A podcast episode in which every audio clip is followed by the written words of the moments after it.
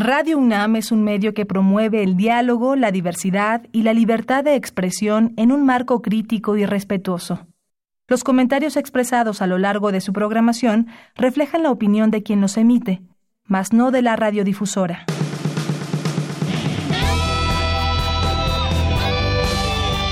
Prisma RU. Relatamos al mundo.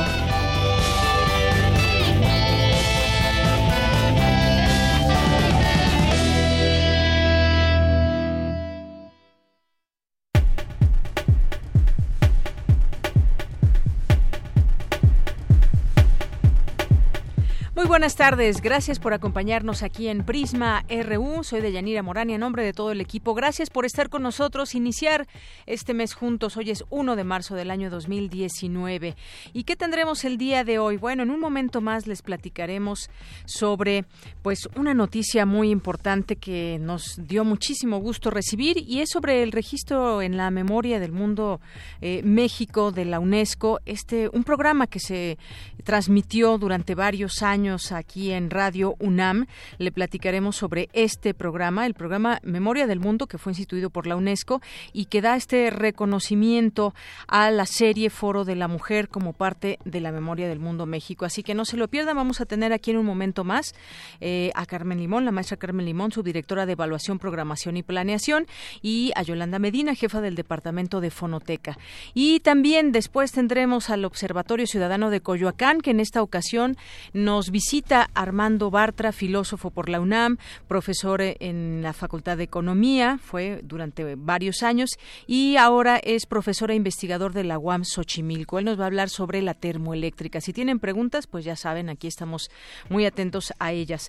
Vamos a tener también en Cultura las actividades en el Día de la Mujer, una entrevista a Patricia Galeana, directora del Museo de la Mujer, así que no se la pierdan. Vamos a tener información universitaria en nuestra segunda ahora vamos a tener también una eh, pues una plática con Javier Contreras que nos acompaña, él es profesor de la FESA Catlán y vamos a tocar con él varios de los temas coyunturales de la semana. Vamos a platicar con Montserrat Muñoz que nos va también a invitar a escuchar el programa de, de El Retorno a la Razón y nos va a platicar del primer día de actividades de FICUNAM. Así que no se lo pierdan, hoy también es día de Melomanía RU con Dulce Wet y desde aquí relatamos al mundo. Relatamos al mundo. Relatamos al mundo. Es la una con siete minutos y en este viernes 1 de marzo pide el rector de la UNAM, Enrique Graue, fortalecer el gasto en ciencia, tecnología e innovación. Más adelante, Dulce García con los detalles. Busca el gobierno federal promover el periodismo crítico y de investigación. Cindy Pérez Ramírez nos ampliará esta información más adelante. Y hoy, primero de marzo, es el día de la cero discriminación. Virginia Sánchez nos preparó una nota al respecto. Por su parte, Daniel Olivares nos hablará sobre los destiladores de agua del Instituto de Ingeniería de la UNAM. En las notas nacionales, los documentos con información del CISEN con los que cuenta el Archivo General de la Nación deberán ser clasificados para ser consultados por el público en general, informó Carlos Ruiz Abreu, presidente de este órgano. La administración pasada dejó abandonado el trabajo en materia de reconstrucción de daños de los sismos de 2017, acusaron los responsables del plan del nuevo gobierno para atender a los damnificados. Santiago Nieto, titular de la Unidad de Inteligencia Financiera de la Secretaría de Hacienda, confirmó que la Universidad Autónoma de Hidalgo es investigada por lavado de dinero. En febrero, especialistas consultados por el Banco de México previeron que el Producto Interno Bruto podría alcanzar 1.64% eh, en 2019 en lugar de 1.80 calculado en enero. En Mexicali, albergues en apoyo a migrantes se declararon en crisis debido a la falta de recursos económicos federales, estatales y municipales. Y en los temas internacionales, Juan Manuel Muñoz Luébano, alias eh, Mono Muñoz, presunto enlace en Europa de los Zetas, fue trasladado de España a Estados Unidos, donde lo reclaman por blanqueo de capitales y organización criminal. El gobierno de Estados Unidos impuso sanciones económicas a seis altos mandos de las fuerzas de seguridad de Venezuela, a los que acusó de bloquear la entrega de ayuda humanitaria. Hoy en la UNAM, ¿qué hacer y a dónde ir?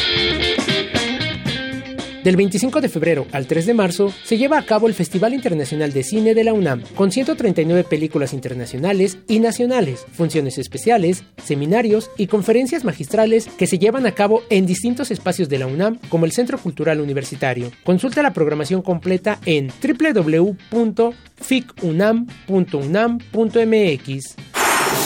Este fin de semana no puedes dejar de visitar la exposición Operación Peine y Tijera, los largos años 60 en la Ciudad de México, que revisa desde una perspectiva histórico-cultural un periodo en que el arte, la cultura de masas, la publicidad y el consumo conformaron nuevos imaginarios en torno a la moderna vida cotidiana de la Ciudad de México, abordando el impacto social de la publicidad como generadora de discursos paradójicos. Asiste este fin de semana al Museo Universitario del Chopo de 10 a 18 horas. La entrada es libre. Si lo prefieres, asiste a la obra Urdimbre, bajo la dirección de la maestra Aline del Castillo, con música original en vivo, danza y video documental. Esta puesta en escena interdisciplinaria nos habla del respeto profundo por los ciclos y los procesos naturales, del sentido de comunidad, de las cosmovisiones que nos dan identidad en México y del trabajo artesanal como forma de reconexión con nuestras raíces. Asista a las tres únicas funciones que se darán los días 1, 2 y 3 de marzo en punto de las 19 horas en el Salón de Danza del Centro Cultural Universitario La entrada es libre y el cupo limitado. Porque tu opinión es importante, síguenos en nuestras redes sociales, en Facebook como Prisma RU y en Twitter como arroba PrismaRU.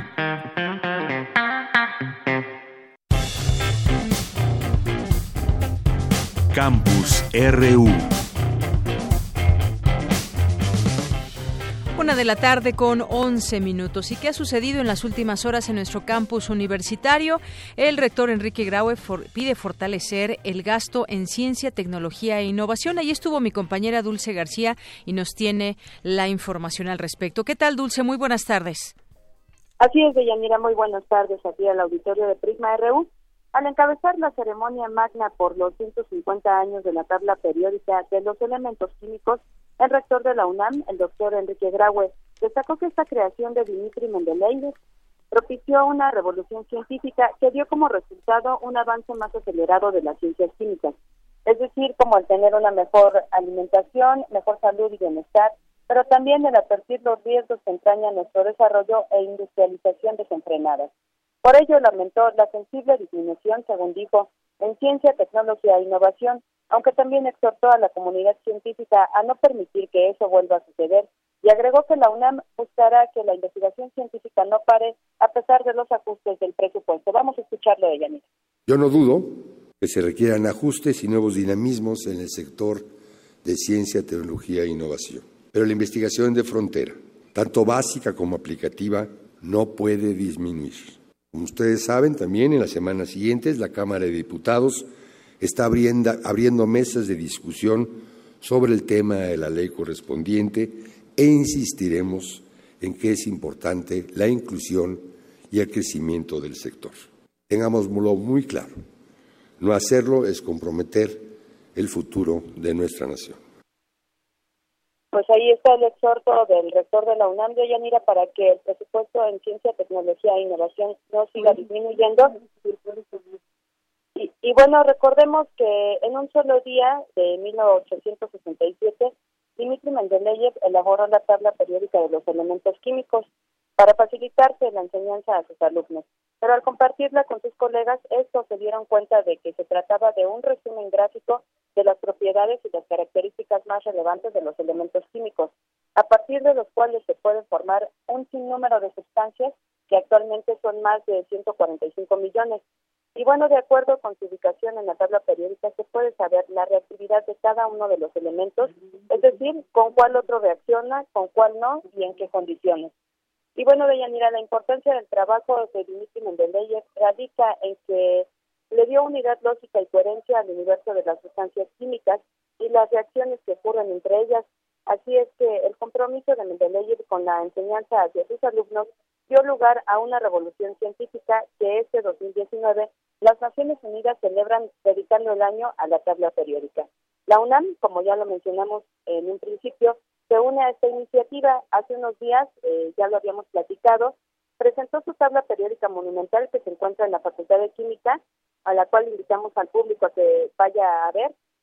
Y el día de hoy llevó a cabo esta ceremonia en la que estuvo presente también el doctor Mario Monina, quien no podía faltar, premio Nobel de Química en 1995, y quien destacó cómo ha ido cambiando a lo largo de la historia la enseñanza de esta materia. Vamos a escuchar nos afecta en biología, en todo, etcétera, etcétera. Pero les recuerdo que cuando Mendeleev sacó su tabla periódica, pues no fue sino hasta principios del siglo XX que la comunidad científica realmente aceptó la existencia de átomos y moléculas. Eso se había puesto en duda y, es curioso que Mendeleev sacara su tabla, inclusive cuando había esta duda, por supuesto, ahora ya nadie lo, lo cuestiona, pero lo que es interesantísimo, que empezó pues apenas a principios del siglo XX con la mecánica cuántica, es entender de una manera realmente profunda el porqué de la química, por qué se forman compuestos, por qué se forman los elementos, etc. Es el reporte de Yanira. Pues muchas gracias, gracias Dulce García por esta información y ahí sigue expuesta esta tabla periódica monumental. Muchas gracias. Gracias a ti, muy buenas tardes. Muy buenas tardes. Y continuamos ahora con mi compañera Virginia Sánchez. Este 1 de marzo se conmemora el Día de la Cero Discriminación. ¿Qué tal, Vicky? Buenas tardes. Hola, ¿qué tal, Mira y auditorio de Prisma RU? Muy buenas tardes. Pues sí, uno de los antivalores sociales tan presentes en todos los espacios de la vida es la discriminación que lleva a tratar de manera inmerecida a quien es diferente o no corresponde a lo que a partir de estereotipos impuestos se considera fuera de lo normal.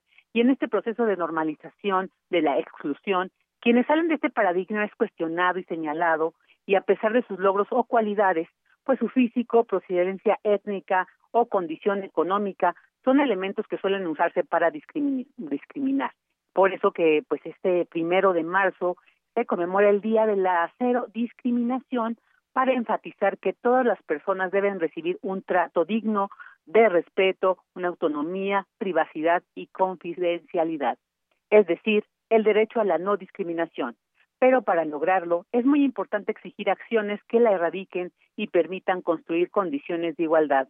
Así lo señalaron Gabriela Gutiérrez Mendoza, coordinadora de la Unidad para la Igualdad de Género de la Escuela Nacional de Trabajo Social, y Claudia Álvarez Ramírez, académica también de dicha entidad, quien resalta que la discriminación tiene se manifiesta de manera más expresiva y violando derechos. Escuchémosla. Cuando hablamos de discriminación, no es un acto de si te veo bonito o te veo feo, tiene que ver ya con una cuestión más expresiva y que va a afectar algún derecho humano o varios derechos como tal. En el imaginario se da por edad, por orientación sexual, por culto religioso, por cuestión de física, por discapacidad. Son tantos los cortes y las situaciones en las que las personas podemos vivir algún tipo de discriminación. Por su parte, Gabriela Gutiérrez dijo que también hay que reconocer que el discurso está lleno de discriminación, de odio, de racismo, lo cual no debe ocultarse bajo la libertad de expresión, porque no se puede expresar una idea que dañe a otra persona a partir de cómo y dónde pues, y pues lo las Naciones Unidas Vamos, vamos a recuperar la comunicación con mi compañera Virginia Sánchez porque ya nos estaba escuchando bien esta comunicación para cerrar con estos datos que nos ofrecía de el día, eh, esa conmemoración del día de la cero discriminación. Bueno, pues ya, ya está en la línea telefónica. Bueno, pues vamos a escuchar lo que, lo que mencionó. Queremos escuchar tu voz. Nuestro teléfono en cabina es 55 36 43 39. Porque tu opinión es importante, síguenos en nuestras redes sociales, en Facebook como Prisma RU y en Twitter como arroba PrismaRU. Bien, continuamos, continuamos como les habíamos dicho al inicio del programa, pues platicaríamos aquí de algo muy importante. El programa Memoria del Mundo fue instituido por la UNESCO para registrar el patrimonio documental de importancia de los pueblos del mundo, con la misión de incrementar su protección y lograr su accesibilidad universal y permanente. El Comité Mexicano Memoria del Mundo, de acuerdo con la propuesta que presentó la UNAM, decidió incluir la serie Foro de la Mujer como parte de la Memoria del Mundo México de la UNESCO, lo que refleja el valor excepcional de este patrimonio documental y el compromiso de protegerlo en beneficio de la humanidad, difundirlo y asegurar su acceso a toda persona interesada en su consulta.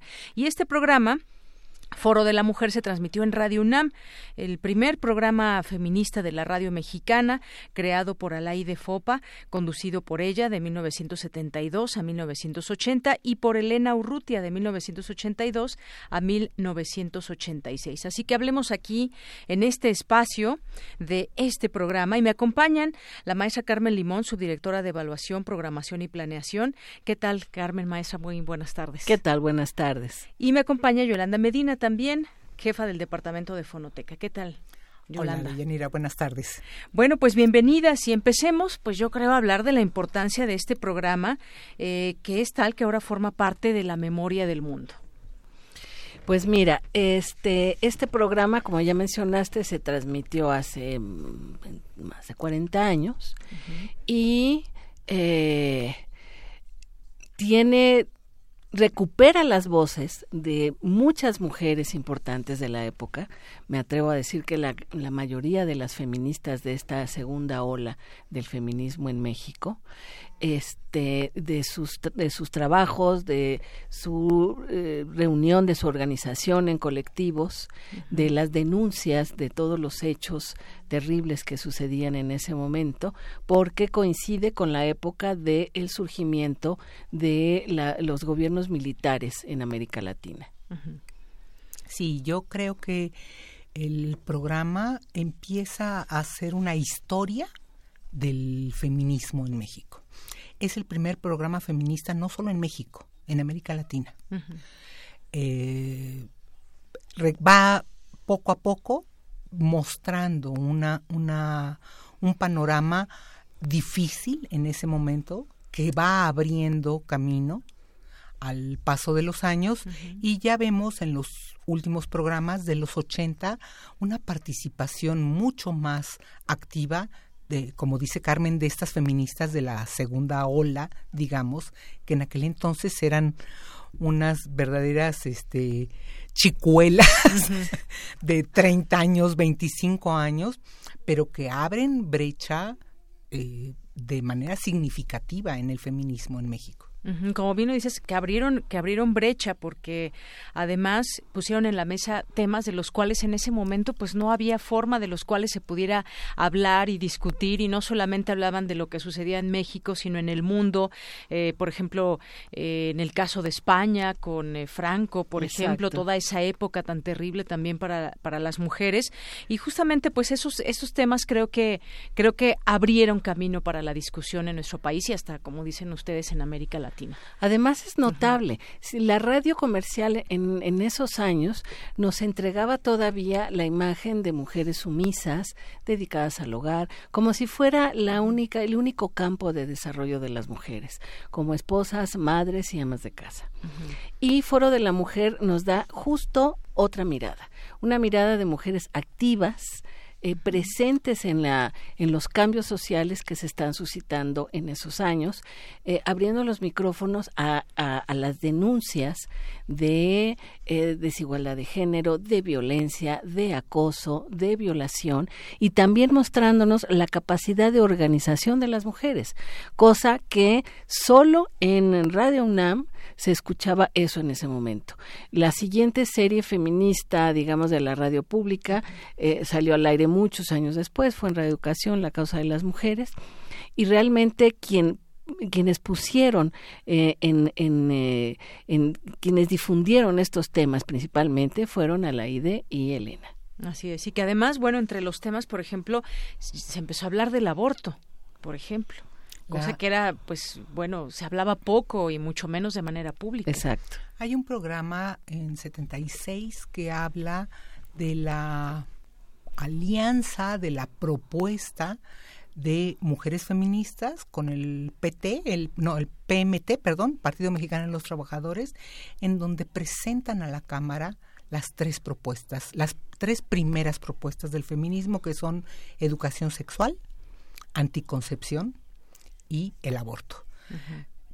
Hemos estudiado los diferentes periodos cuando se fueron dando esas aperturas, tardó tiempo y el aborto tiene cuánto tiempo de haberse despenalizado en algunos lugares, de haberse permitido en algunos lugares, ¿no? Es un, son temas que tardaron mucho tiempo en, en, pues en la política mexicana, en donde insistieron, insistieron, insistieron, y en aquel entonces un partido de izquierda es quien le da lugar a las mujeres para proponerlo, ¿no? Pensemos que es una época en donde el PRI tiene la mayoría en el Congreso, ¿no? Así es. Y bueno, pues estos programas, además, para quienes nos estén escuchando y que quizás digan, bueno, ¿y qué se decía? ¿Cómo se abordaban estos temas? Eh, pues se pueden escuchar ya a través de Radio UNAM. Sí, no, además es, es condición sine qua non para tener el reconocimiento de memoria del mundo que los, el documento, en este caso los programas, estén a disposición de quien los quiera consultar. Estos se pueden consultar en el repositorio de Radio UNAM y también en la Fonoteca Nacional en, la página de web de Radio UNAM hay un link que se llama podcast, hay una este un alfabeto en la F, Foro de la Mujer, ahí aparece, con una foto de una publicación que hacía Radio UNAM mensual, en donde se diseñaba el, el digamos que el banner de la, de la serie. Rescatamos fotos, rescatamos este, no solo los programas, los programas están intactos, en muy buen estado, se digitalizaron a través de la Fonoteca Nacional y en este repositorio se pueden escuchar los programas. Todavía no terminamos de subir todos, pero en esta semana terminaremos de, de hacerlo. En la Fonoteca Nacional están todos, en la Audioteca Octavio Paz, todo se puede consultar y, este, y les invitamos a, que se abra una discusión de lo que ha pasado en el feminismo en México. Lo vamos a publicar además en nuestras redes sociales, este link para que la gente que así lo desee pueda escuchar alguno de estos programas. Es, es, es importante escucharlos, es eh, para nosotros ha sido de pronto muy sorprendente darnos cuenta lo poco que han cambiado las cosas en términos de equidad, en términos de violencia contra las mujeres, en términos de violación, por ejemplo. Eh, escuchaba hace unos días un programa en el que se hacía una crónica de una marcha que habían hecho mujeres en contra del abuso y el acoso sexual y parece que estuviera yo escuchando la marcha del metro, ¿no? Y estamos hablando de hace 40 años. Entonces es muy importante revisar esto para para dar realmente el cambio. Creo que hemos ganado en conciencia, hemos ganado en legislación de temas como, eh, como el aborto, pero en lo otro, en la convivencia cotidiana, no es lo que esperaríamos. Y quizás también en espacios, en espacios eh, de discusión, en espacios de medios de comunicación, pero todavía falta mucho por hacer. A mí me gustaría que también me platicaran quiénes son esas voces que estuvieron presentes en estos, en estos programas. Sé que hubo muchas mujeres que participaron en esta serie. Mira, para empezar, la voz que inicia el programa es Alay de Fopa. Alay de Fopa es una poeta este, guatemalteca que llega a México a partir del exilio de guatemaltecos en el 52, 54 y llega Radio UNAM. Aquí está Carlos Illescas y Cardosa y Aragón. Radio UNAM se nutre de, la, de estas voces.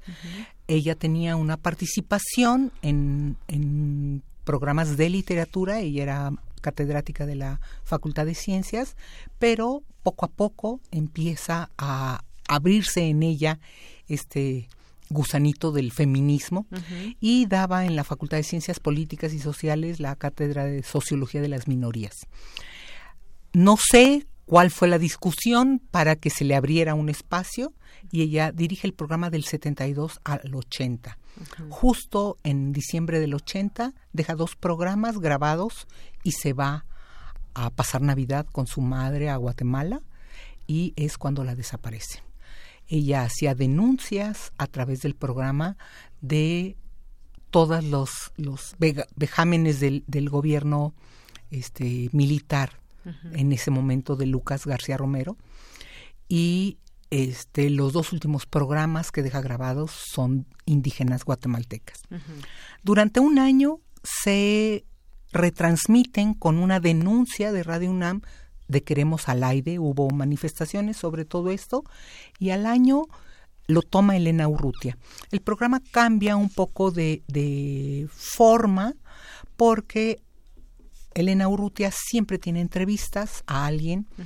Viene Betsy Holland, viene Marie Langer, hay este las feministas de, de México, Marta Lamas, Berta Iriart, este, Eli Bartra, eh, las que en ese momento están empezando, ¿no? Hay programas de poesía feminista, hay lecturas de, de eh, documentos de feministas, hay uno muy interesante de Quiero tener una esposa, que me encanta, me, me, me llamó mucho la atención, porque las cosas no han cambiado en, de ese entonces ahora, ¿no? Hay toda una seguimiento sobre las publicaciones feministas, algunas ya desaparecidas, no solo en México, sino en, el mundo, ¿no? También están, por ejemplo, una larga entrevista muy conmovedora con Silvia Solórzano, hija de Alaide, eh, médico, doctora, que se va a la guerrilla y habla eh, desde las montañas de Guatemala y habla sobre la situación en la que viven en, en la guerrilla. Hablan de una igualdad de trabajo eh, muy interesante. Que, que, tienen en esta guerrilla están también este Anilo Elías eh, hay entrevista con Guadalupe Rivera Marín con Fanny Rabel es, es un panorama de la vida de las mujeres de los años 70 y 80 básicamente y muy rico y muy variado. No solo las activistas están también las voces de las madres salvadoreñas que denuncian eh, la desaparición forzada de sus familiares, eh, las madres de Plaza de Mayo, las eh, hermanas de, de, guerrilleras tupamaras que están en la cárcel y a la par también esta parte constructiva que están haciendo las mujeres en esa época. Claro, y que además se engarzaban todas estas historias que había de una situación en el, en el mundo, una situación social, económica, política, donde se hablaba de mujeres inmigrantes, mujeres guerrilleras, como bien, nos sumergían a ese, a esos contextos diferentes. Incluso varias de las entrevistadas son argentinas. lo que te habla de la presencia de exiliadas de prácticamente toda Latinoamérica por estos eh, regímenes militares que se establecieron en esos años. Claro, en esos años y de los cuales eh, decíamos, mencionábamos en los que se transmitió esta serie, que justamente reflejaban esas esas voces de lo que sucedía, de lo que sentían las mujeres, de cómo pues cómo se planteaban también los los derechos que, que se ya empezaban a exigirse desde ese momento. Y sí sería muy bueno escuchar la serie y preguntarnos ahora, pues qué ha cambiado desde, desde ese tiempo a la fecha, ¿no? Exacto.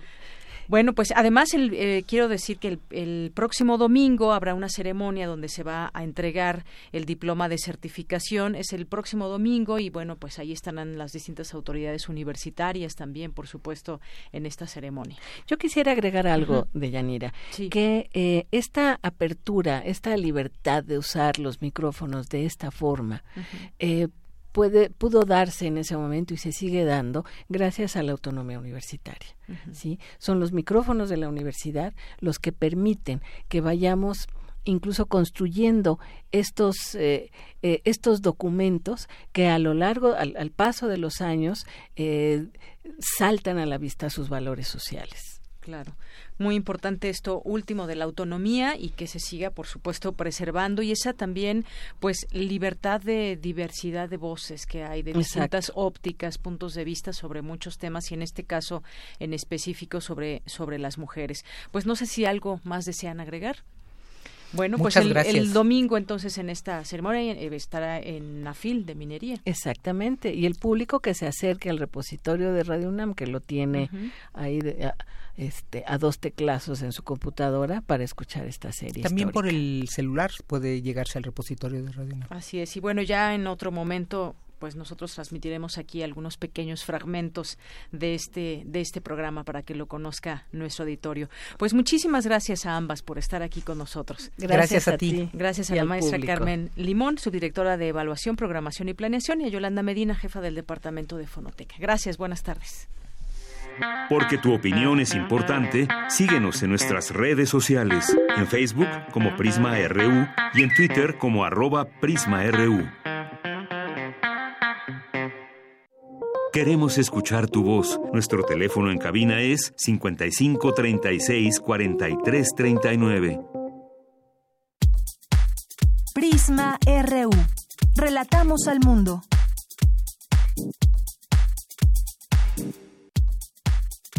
Tu opinión es muy importante. Escríbenos al correo electrónico prisma.radiounam@gmail.com.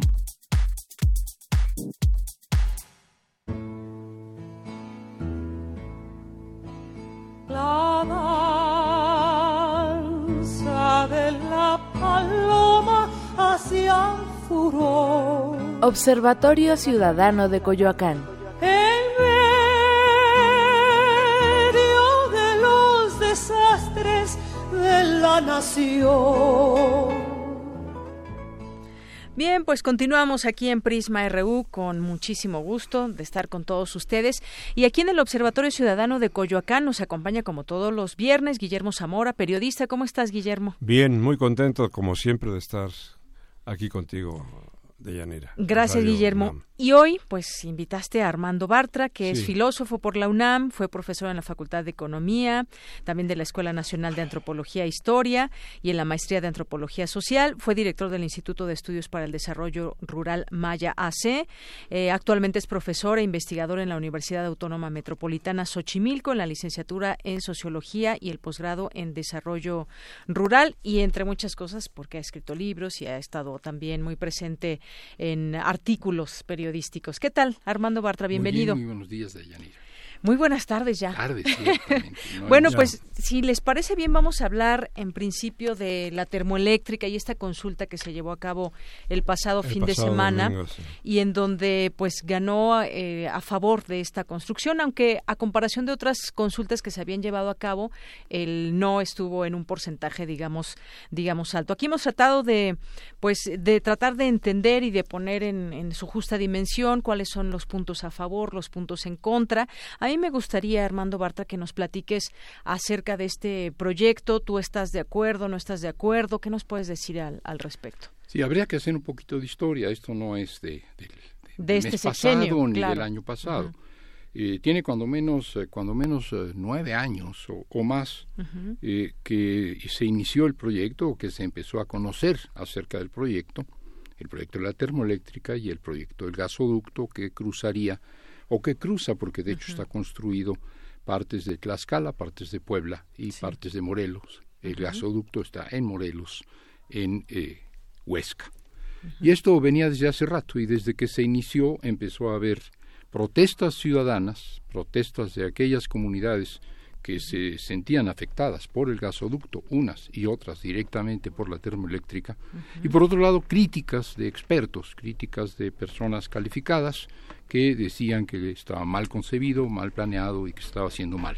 Incluso hubo críticas en el sentido de que las compañías encargadas de hacer el proyecto, como sucede en este país, o sucedía, porque yo creo que ya no sucede y espero que no suceda más, pues habían llegado a acuerdos indebidos y había por lo tanto corrupción. Entonces había problemas técnicos severos, problemas sociales severos y problemas de corrupción posiblemente en cuanto a las empresas encargadas. Esto estaba así y esto pro- provocó un movimiento muy prolongado ocho años cuando menos, un frente, un frente de pueblos en defensa del agua y, y- y la tierra, o de la tierra y el agua en ese orden, y ahora un grupo, un grupo de ciudadanos, de, de ejidatarios, que está reivindicando el que el agua que, que usan ellos para regar y que se utilizaría ahora Sí. para eh, refrigerar, para enfriar la, la planta, se les siga entregando. Todas estas son eh, protestas legítimas, todas estas son propuesta- protestas y, y críticas pertinentes que tienen que ser atendidas.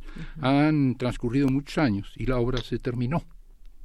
La Pese a estas, a estas Así es, manifestaciones, es, la obra perdimos, continuó. Perdimos, la obra... perdimos, lo digo, lo personalizo. Sí, sí. Dimos esta batalla y la perdimos. La obra se terminó.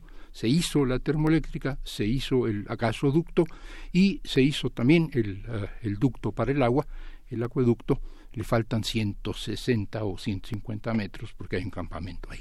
Ante el hecho consumado qué es lo que hay que hacer. Y este es el tema que hoy tenemos. No es el tema de que quisiéramos que nunca se hubiera concebido la obra, quisiéramos que nunca se hubiera iniciado la obra, quisiéramos que nunca se hubiera hecho la obra. La obra se hizo. Y la obra tiene problemas técnicos y tiene problemas sociales. ¿Son problemas técnicos y problemas sociales resolubles? Sí. Sí lo son. Eh, sí hay voluntad política de resolverlos. No la había de parte del PRI, no la había de parte del PAN, que de hecho surgió todavía en el sexenio de Calderón la idea de, este, de esta obra. Eh, en este caso sí la hay y tenemos dos tipos de problemas. Un problema tiene que ver con el gasoducto. El gasoducto pasa por una zona volcánica.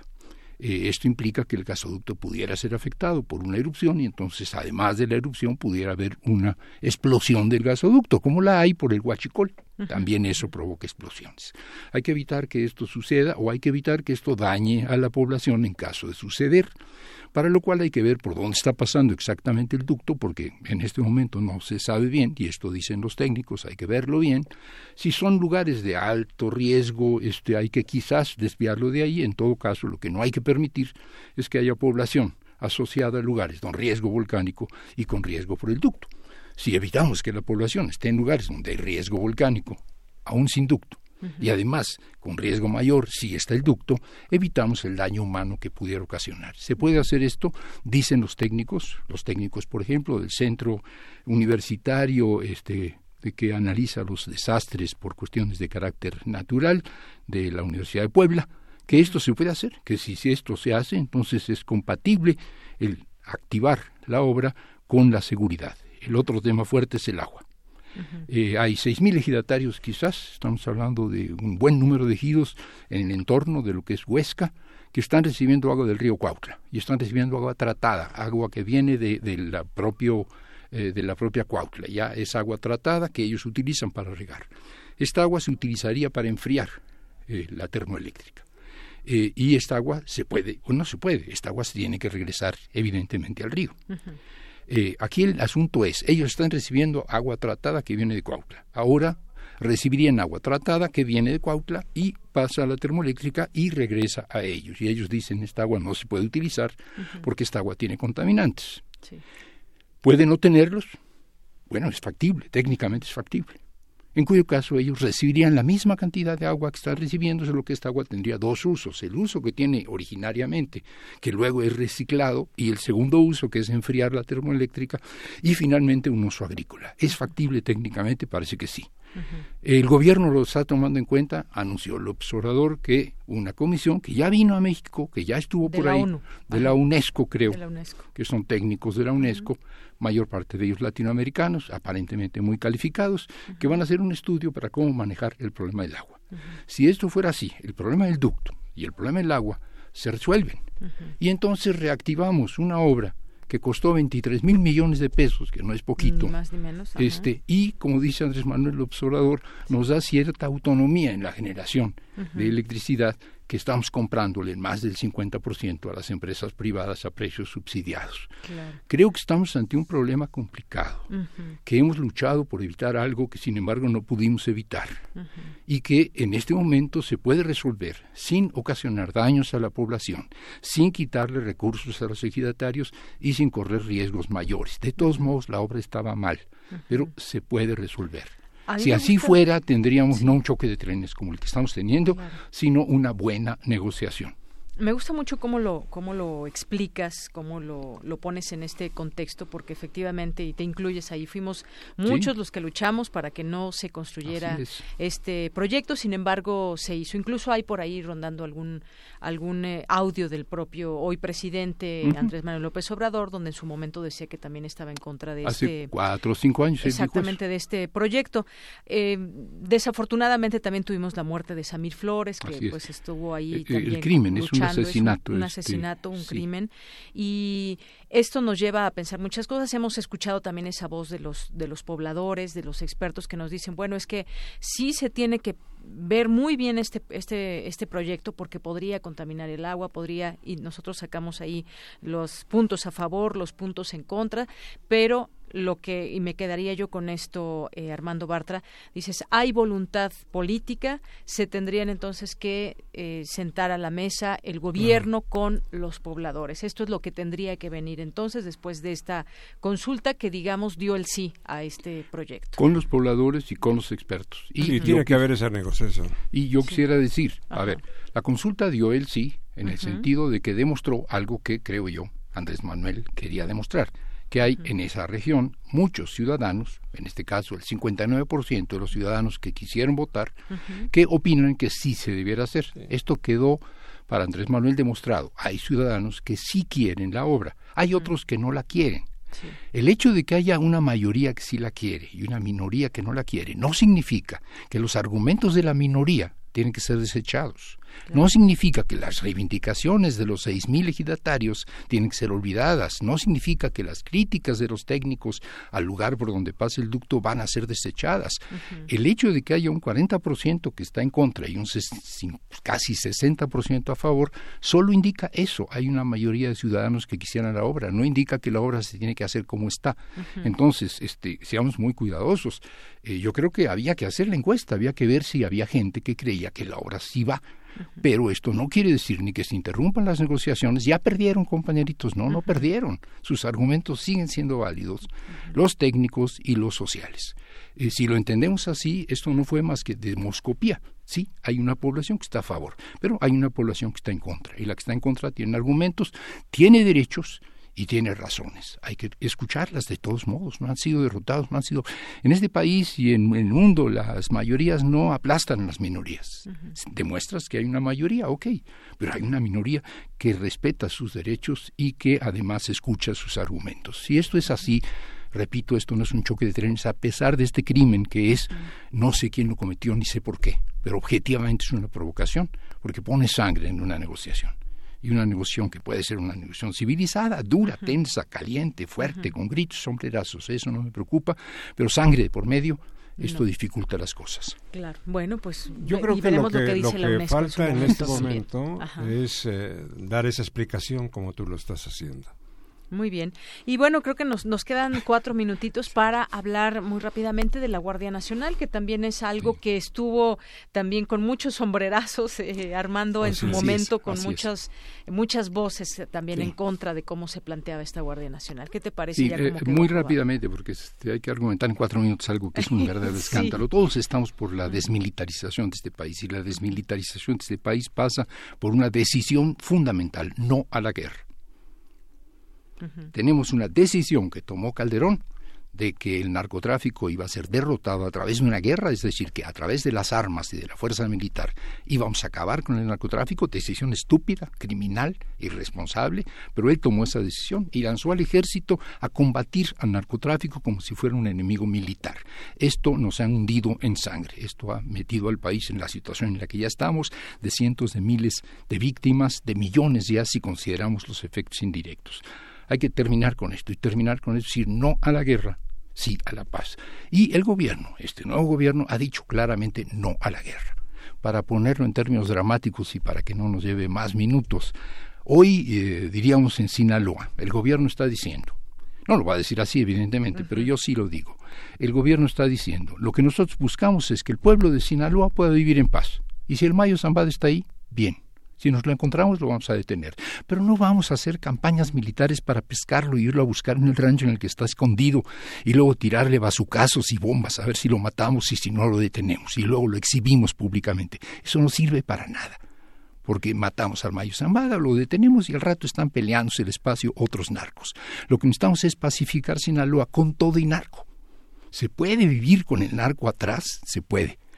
¿Cómo acabamos con el narco? Bueno, hay que legalizar las drogas y hay que tratar el tema de las adicciones como un problema de salud pública. Y pegarle a las finanzas del narco, Bueno, y pegarle a las finanzas. Lo que no podemos permitir es el guachicol, lo que no podemos permitir son los secuestros, lo que no podemos permitir es el cobro de, piso, lo que no podemos permitir son los retenes, lo que no podemos permitir es lo que hace imposible la tranquilidad de la población.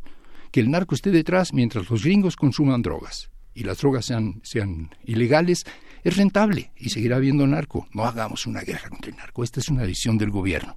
¿Quién va a ser? Si es una política de guerra, puede ser el ejército.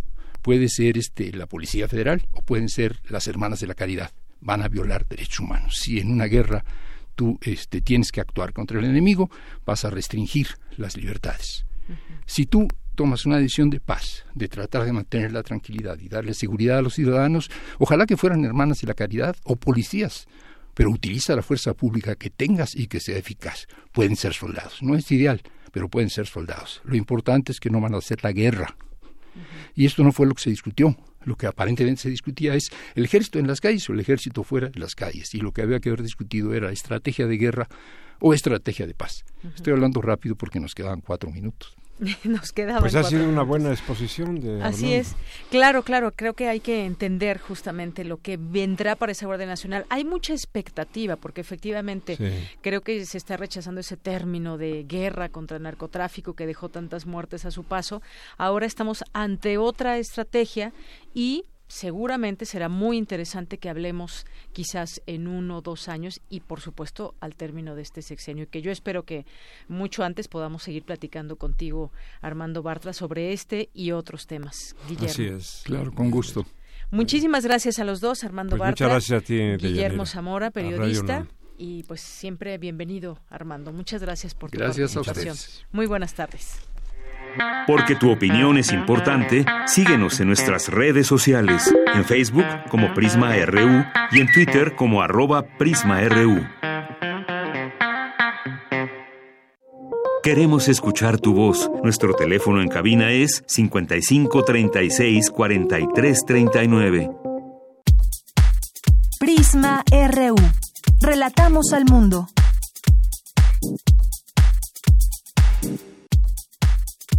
Tu opinión es muy importante. Escríbenos al correo electrónico prisma.radiounam@gmail.com.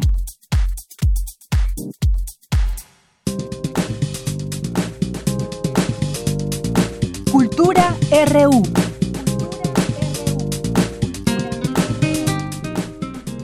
Bien, pues ya estamos en Cultura. ¿Qué tal, Tamara Quiros? Muy buenas tardes. Deyanir, es un gusto poderlos saludar a través de esta frecuencia universitaria. Es momento de entrar a la sección de Cultura y hoy tenemos a una gran invitada. En la línea nos acompaña la doctora Patricia Galeana. Ella es presidenta fundadora de la Federación Mexicana de Universitarias, AC, y también miembro de la primera organización feminista de universitarias, la Federación Internacional de Mujeres Universitarias, que es órgano consultivo de la Organización de Naciones Unidas. Es fundadora y coordinadora del programa de radio Mujeres a la Tribuna del IMER y también conduce temas de nuestra historia, programa de análisis que se transmite todos los viernes por el 860 de AM de esta radiodifusora. Doctora Patricia Galeana, bienvenida a este espacio, muy buenas tardes. Muy buenas tardes, me da mucho gusto estar usted con usted, Tamara, y con toda la audiencia. Muchísimas gracias, doctora. A mí también me da mucho gusto que nos acompañe. Ya, ya platiqué un poquito, algunos detalles de su trayectoria, muy pocos, pero también me gustaría comentar a la auditorio, que además es fundadora del Museo de la Mujer en nuestro país. Doctora, ¿cómo surgió la idea de abrir este recinto dedicado al género femenino?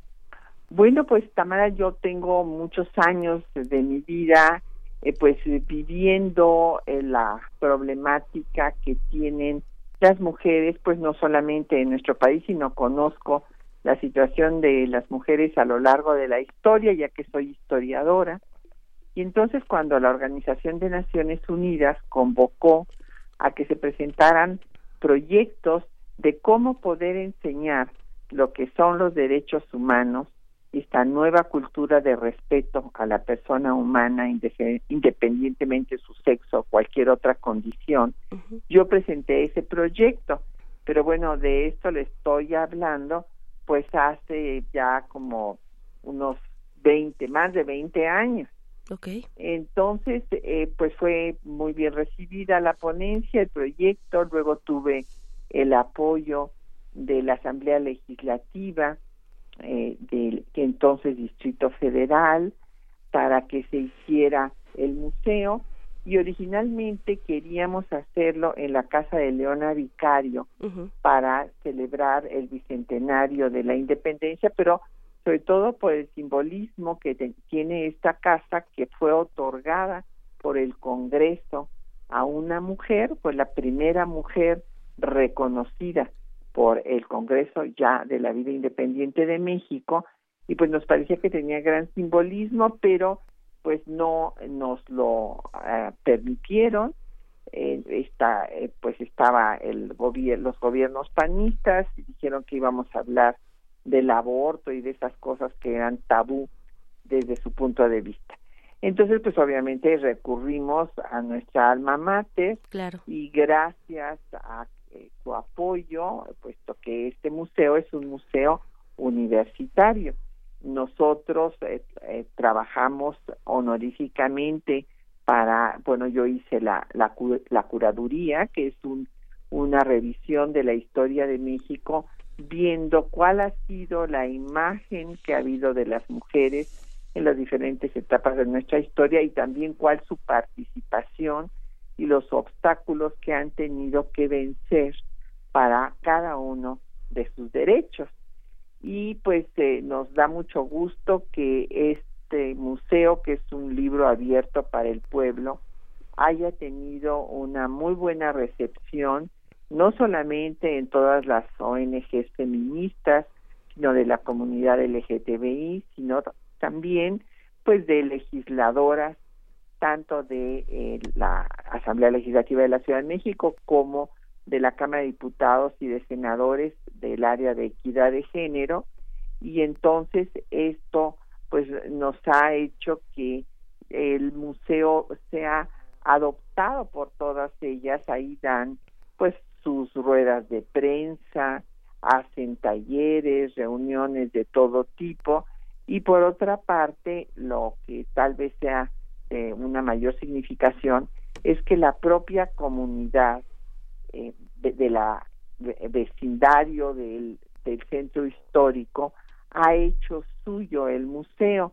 Y quiero hacer mucho hincapié en esto porque hay otros museos universitarios y no universitarios eh, que no son visitados por eh, los vecinos de los mismos ni por eh, los habitantes del centro histórico, como que no los sienten suyos. Y nos da mucho gusto que el Museo de la Mujer sí lo hayan hecho suyo y entonces pues siempre tenemos actividades todos los días y desde luego pues en la muestra permanente, además de esta visión histórica, está presentada por videos, por recreaciones en tercera dimensión y va acompañada cada sala de obras de arte que se han hecho ex profeso para el museo, como las pictóricas de Guillermo Ceniceros y de Esther González, eh, escultóricas de Sebastián, de Glenda Hecher y otras donaciones que nos han hecho de obras del maestro Higgins, del maestro Raúl Anguiano. Entonces, eh, pues es una visita que creo que resulta enriquecedora y agradable para las personas.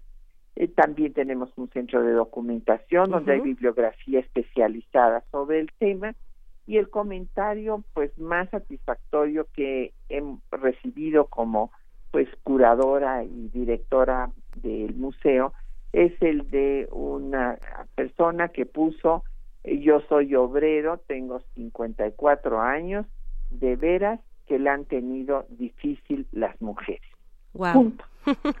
Así con, con ese con ese comentario que bueno, además bien lo menciona doctora este este museo es tan universitario que de hecho pues el edificio donde está perteneció a la antigua imprenta universitaria. Así es, tiene un gran simbolismo. Ahí trabajaron nuestros maestros nada menos que Rubén Bonifaz Nuño, eh, este Enrique González Casanova y otros personajes que trabajaban en la corrección de estilo pues de esta biblioteca universitaria del estudiante universitario, un proyecto muy bonito de nuestra Universidad Nacional para hacerle llegar las, todos los textos fundamentales a los estudiantes a muy bajo costo. Claro, doctor, algo que me parece maravilloso es que este recinto, bueno, pone a la mano de los visitantes el trabajo de mujeres que han marcado gran parte de nuestra historia y que a veces no lo, no lo sabemos, ¿no? Vaya, ustedes visibilizan su labor a través del arte y eso siembra una semilla en los visitantes para conocer más. Este museo, bueno, fue fundado un 8 de marzo de 2011 en el marco del Día Internacional de la Mujer. Hay actividades preparadas para conmemorar tanto su aniversario y, por supuesto, el Día Internacional de la Mujer. Sí, cómo no. Eh, bueno, desde luego el 8 nos unimos a la huelga general internacional de mujeres, porque vamos a participar en la marcha, pero hay actividades específicas todo el mes y en particular les mencionaría yo las que se van a hacer como eventos especiales para este mes dedicado a las mujeres. Eh, primero va a haber un medibus en donde pues eh, las mujeres van a poder hacerse la mastografía gratuita durante toda la semana entrante. Por otra parte, vamos a presentar en nuestra más reciente publicación que se llama Atrévete a cambiar a una cultura de igualdad sustantiva entre hombres y mujeres que voy a presentar yo con la eh, eh, cuarta visitadora de la Comisión Nacional de Derechos Humanos, puesto que hicimos la publicación con ellos. Eso va a ser el jueves 7 a la una de la tarde y después a las 4 habrá una mesa de debate sobre los derechos y libertades fundamentales de las mujeres y las niñas, en donde van a participar la doctora Gloria Ramírez, la doctora Idalia Pérez y la maestra Lourdes Enríquez, todas integrantes de nuestra federación. Excelente. Excelente, doctora. Eh, bueno, y tenemos entonces una cita en este recinto que, si no me equivoco, es el primer Museo de la Mujer en México y el segundo en América Latina. Ahí radica también la importancia de este espacio. Sí, el primero fue en Buenos Aires. Así es. Y el segundo aquí, este, este, en, gracias a la UNAM en el centro histórico, en el, corazón de México, en Bolivia 17. Así es, y bueno, que también forma parte del corredor cultural del centro histórico. Doctora Patricia Galeana, pues tenemos una cita en este recinto maravilloso que, bueno, tiene su centro de documentación, eh, también eh, ofrece cineclub de género, una librería donde podremos adquirir materiales bibliográficos también. Y bueno, no nos queda más que agradecer que nos haya platicado un poco de cómo surge este recinto y bueno, invitamos al auditorio a que se acerque al Museo de la Mujer sí va, eh, yo creo que les va a gustar esta visita porque va a ser una forma eh, muy amable a través de todos los ah, videos audiovisuales y recreaciones en tercera dimensión de recorrer la historia que nos constituye como nación y ver, como dijo el compañero obrero, lo difícil que lo hemos tenido las mujeres. Así es, ahí está la historia para como muestra un botón. Así es. Doctora Patricia Galeana, fundadora del Museo de la Mujer, muchísimas gracias por acompañarnos en este espacio. Muchísimas gracias, Tamara, y, y muy buen día a toda nuestra audiencia. Muchísimas gracias. Y bueno, de Yanira, pues iniciamos mes, iniciamos con estos temas eh, importantes y bueno, yo me despido por hoy. Les deseo que tengan un excelente fin de semana y también les recuerdo que hoy hay transmisión especial desde la Feria Internacional del Libro de Minería, así que no se la pierdan a las 5 de la tarde, mañana, sábado y domingo a las 3 también. Muy bien, pues muchísimas gracias, gracias Tamara Quiroz y gracias a usted. Vamos a hacer una, un corte y regresamos a nuestra segunda hora de Prisma RU. Prisma RU. Relatamos al mundo.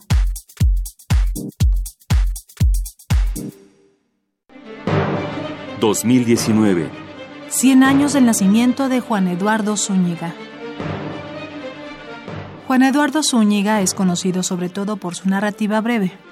Escribo cuentos porque en principio es la medida de mi respiración afirmaba en una entrevista con el también escritor Manuel Longares. Ángeles Encinar, catedrática de literatura en la Universidad Norteamericana de San Luis y estudiosa de la obra de Zúñiga, ha comentado que Juan Eduardo Zúñiga es maestro del cuento. Juan Eduardo Zúñiga es maestro del cuento. Su magisterio es indiscutible. Juan Eduardo Zúñiga 96.1 de FM. Radio UNAM. Experiencia Sonora.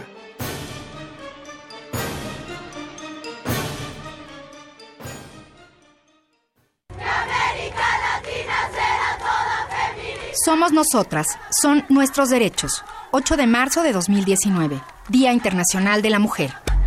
Una jornada especial de Radio UNAM para conmemorar la lucha de las mujeres de 10 de la mañana a 1 de la tarde en la terraza de la emisora.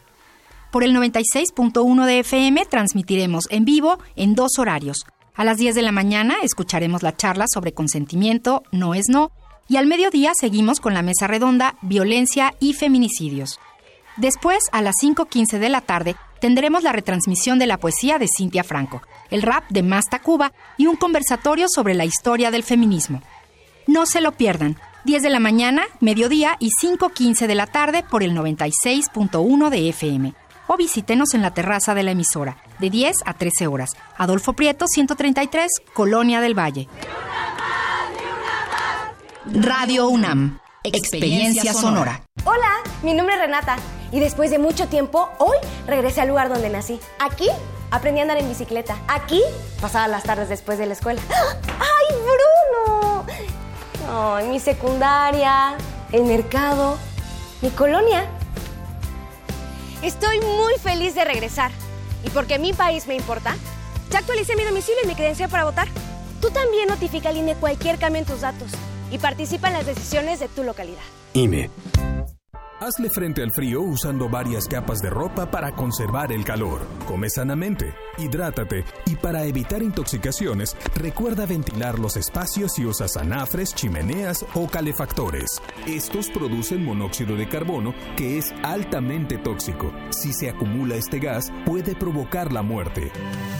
Ante la sospecha de intoxicación, acude al médico. Sistema Nacional de Protección Civil. Gobierno de México. Se engendraron en la matriz de la tierra, en lo frío de la cantera. Los cristales rasgaron sus pieles, casi perforan sus almas, pero al término del ciclo salieron fuertes, vestidas de jade hasta el hueso. El coro de mujeres de los pueblos indígenas de México trae para ti Corazón de Piedra Verde. Música indígena de los siglos XV al XVIII. Miércoles 27 de marzo a las 16 horas en la sala Julián Carrillo. Entrada libre. Transmisión simultánea por el 96.1 de FM. Deja que las voces te llenen de júbilo. Radio UNAM, Experiencia Sonora.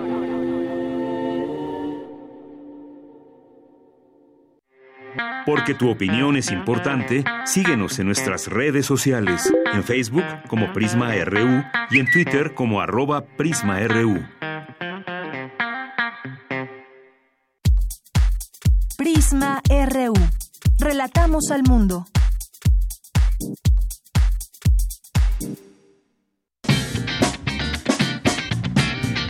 Mañana en la UNAM, ¿qué hacer y a dónde ir?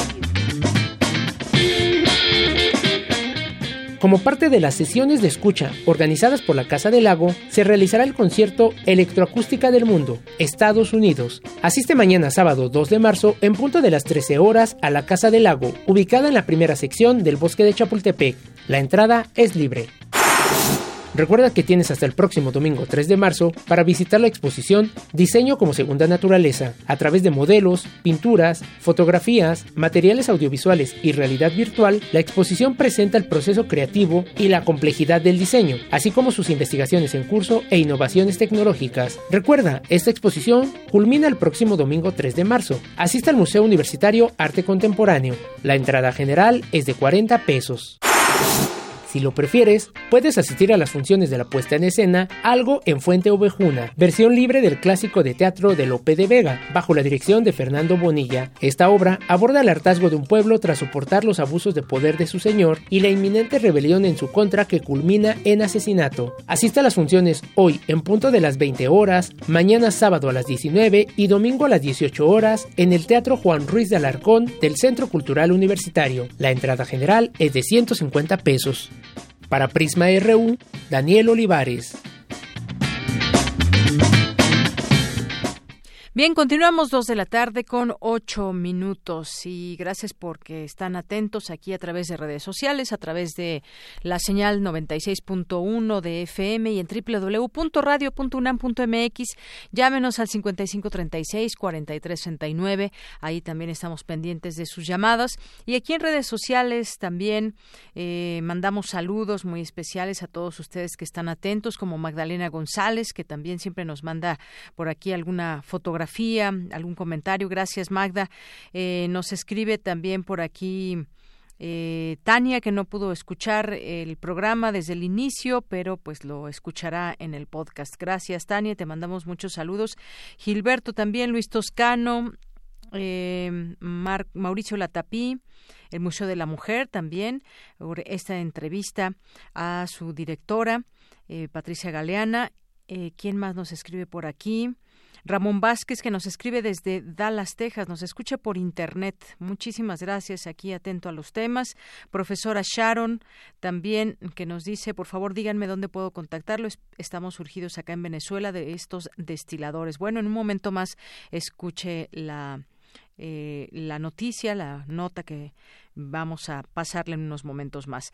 También presente aquí el Zarco dice que espere, eh, le dice a Tania que espera que esté escuchando Prisma, si no, luego se dará golpes de pecho. Bueno, pues esta, además esta serie de la que hablábamos al inicio, que se las vamos a recomendar también para que la puedan escuchar y que, pues bueno, ya toda la información la platicamos en nuestra primera hora y escucharla, pues ya a ustedes ya les dará su propia opinión y perspectiva. Bien, Margeven, también muchos saludos, Silvia Vargas, a nuestros amigos de UNAM Global, a César Soto, Editorial Enequén, muchas gracias.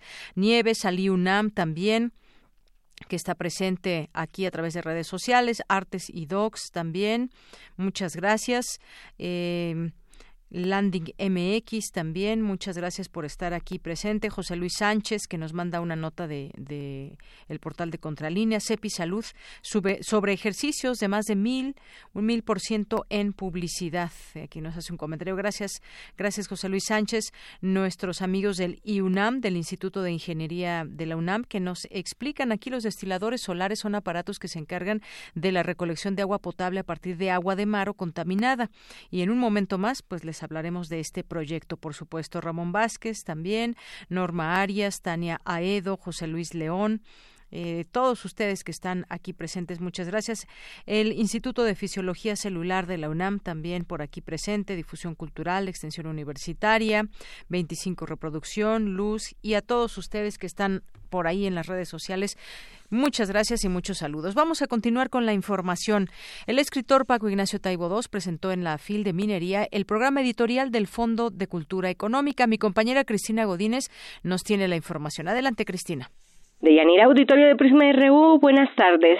En la Feria Internacional del Libro del Palacio de Minería, el Fondo de Cultura Económica presentó la colección Vientos del Pueblo, uno de los proyectos que impulsa Paco Ignacio Taibo II, encargado de despacho. El título de la colección está inspirado en un poema de Miguel Hernández y con ella se pretende reunir obras destacadas de la literatura mexicana y universal, así como relatos históricos. Entre los 15 títulos editados están De Noche Vienes de Elena Poniatowska, Ricky Tiki Tavi de Ruidar Kipling y Los Yankees en México de Guillermo Prieto. La extensión de dichas obras es de 16 a 60 páginas y los precios van de 9 a 20 pesos. El tiraje de cada título es de 40.000 ejemplares, y entre los ilustradores están los caricaturistas Rafael Barajas, El Fisgón, José Hernández y Rafael Pineda Rapé. Taibo II comentó que el objetivo es llevar estos libros hasta la última ranchería del país. Reconoció que es una gran apuesta y también puede ser el primer gran fracaso de su gestión, pero se trata de un paso hacia la construcción de una base de apoyo y fomento a la lectura con consistencia y solidez. También anunció que colaborarán con sellos como Anagrama, Océano, Era y Planeta para lanzar nuevas coediciones con miras a disminuir la importación de ciertos libros y a reducir el costo a la mitad de precio. Entre las acciones de la nueva etapa en el Fondo de Cultura Económica está el que en la revista El Trimestre Económico ahora cuente con una dirección colectiva encabezada por Francisco Pérez Arce y cuatro economistas de izquierda. Y sobre la revista Tierra Adentro se informó que se elimina la edición impresa y solo queda la digital. De Yanira, este es mi reporte. Muy buenas tardes. Gracias, Cristina. Buenas tardes. Vamos ahora con mi compañera Cindy Pérez Ramírez. El gobierno federal busca promover el periodismo crítico y de investigación. Adelante, Cindy. Deyanira, es un gusto saludarte a ti y a todo el auditorio de Prisma RU. Muy buenas tardes. Ante decenas de alumnos y académicos reunidos en el auditorio Ricardo Flores Magón de la Facultad de Ciencias Políticas y Sociales de la UNAM, el vocero de la Presidencia de México, Jesús Ramírez Cuevas, dio a conocer que en marzo firmarán un convenio con la Organización de las Naciones Unidas para la Educación, la Ciencia y la Cultura UNESCO para crear un fondo que permita financiar el periodismo de investigación. Durante este conversatorio de La nueva narrativa en la cuarta transformación, el vocero también señaló que se pretende promover un periodismo crítico que no esté sujeto a intereses políticos y económicos de quienes pagan la investigación. Creando un fondo público concursable para que los periodistas que tengan investigaciones periodísticas las puedan financiar sin necesidad de estar sujetos a un medio de comunicación.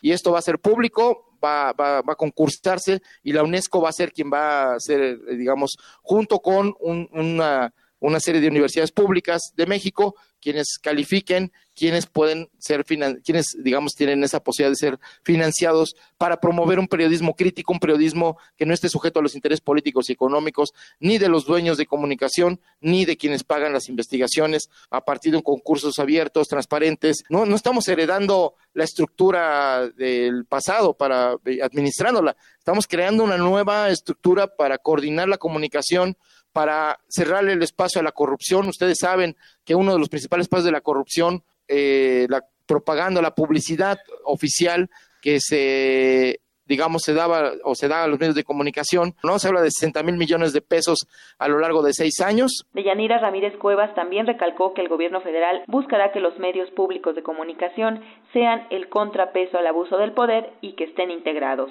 Acceder a otro tipo de, de apoyos, financiamientos, una verdadera diálogo para llegar a consensos y construir esas políticas. Además, eh, tenemos un elemento central para esto de las radios comunitarias, que es importante, es eh, se ha propuesto a periodistas independientes que ni han sido de Morena, ni participaron siquiera en la campaña. La idea es integrar todos los medios públicos, acabar con los medios gubernamentales. Hoy hay muchos medios que todavía están sujetados a los gobiernos estatales y que deben convertirse en verdaderos medios públicos. ¿no? Entonces, la idea es crear un sistema nacional con el Canal 11, el Canal 22, con Radio Educación, con el IMER, y, e incluir las radios comunitarias como medios públicos, darles el reconocerles su carácter social y público a estas, eh, aunque sean comunitarios y que no pierdan su carácter comunitario, pero que tengan un tratamiento de medio, de medio, de medio público. Y eh, profesionalización de una nueva generación de periodistas, comunicadores a nivel comunitario, a nivel social de radio y televisión,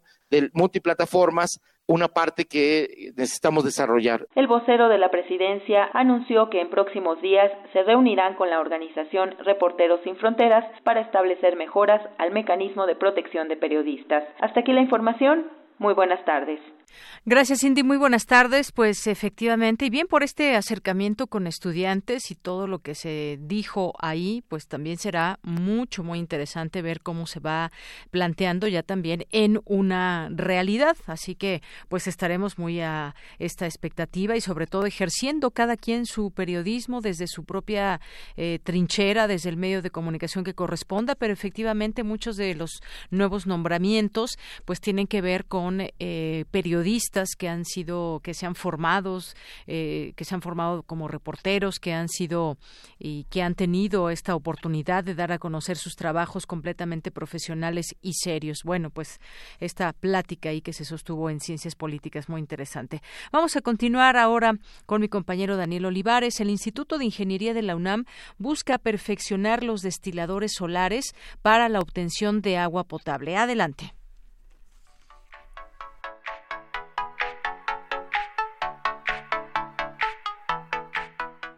La escasez de agua en el mundo se ha incrementado de manera significativa en los últimos años. En México, alrededor de 2 millones de hogares carecen del suministro de agua potable, de acuerdo con las últimas estadísticas difundidas por el Instituto Nacional de Estadística y Geografía, INEGI. La Organización de las Naciones Unidas para la Educación, la Ciencia y la Cultura, en su informe mundial sobre el desarrollo de los recursos hídricos 2018, presenta diversas soluciones basadas en la naturaleza para la gestión del agua, inspiradas y respaldadas por la misma naturaleza, y el uso o limitación de los procesos para contribuir a la gestión mejorada del vital líquido. Estas soluciones basadas en la naturaleza pueden implicar la conservación o rehabilitación de ecosistemas naturales y o la mejora o creación de procesos naturales para contribuir a solucionar o superar los principales procesos contemporáneos de la escasez del agua.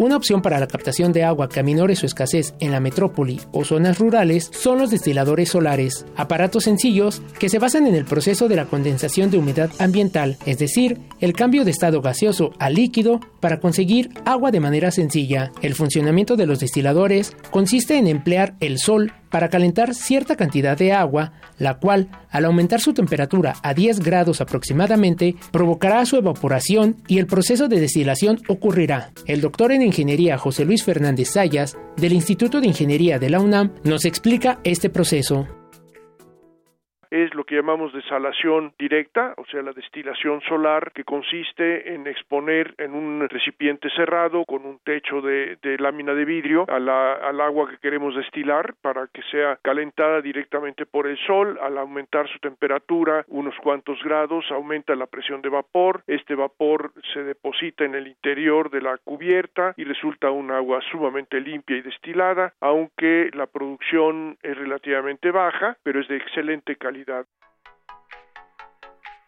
Existen diversos tipos de agua que puede ser destilada para su posterior consumo, como la congénita, resultado de la producción petrolera, y de manera particular la de lluvia o de mar. A pesar de contar con grandes cantidades de sal, la capacidad de producción de agua pura de un destilador solar puede ser de 4 a 6 litros por metro cuadrado cada día soleado, la cual es 100% potable para consumo humano en cuestiones de ingestión y procesamiento de alimentos la investigación que se ha llevado a cabo en muchas partes del mundo y nosotros eh, la hemos estado eh, observando y complementando, se dirige específicamente a producir agua de muy alta calidad, agua potable, que es la que deberíamos tener a nivel doméstico. Es muy peligroso contar con diferentes calidades de agua. Mucha experiencia ya en la República Mexicana con el aprovechamiento de agua que es de muy alta calidad, aunque no se le reconoce como tal, por ejemplo el agua de lluvia, que requiere un, un procesamiento eh, muy pequeño y muy barato para hacerlo totalmente potable.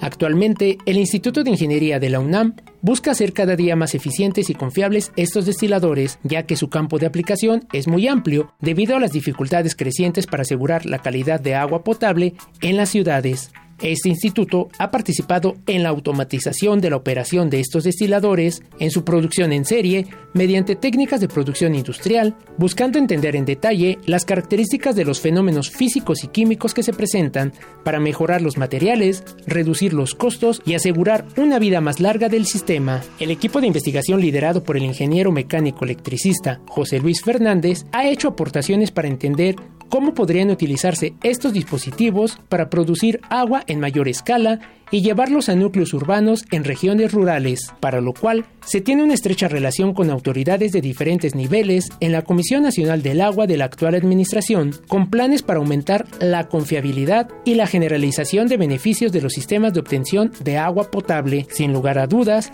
los destiladores solares representan una opción viable para solucionar la escasez de agua en la Ciudad de México y el resto de la República Mexicana.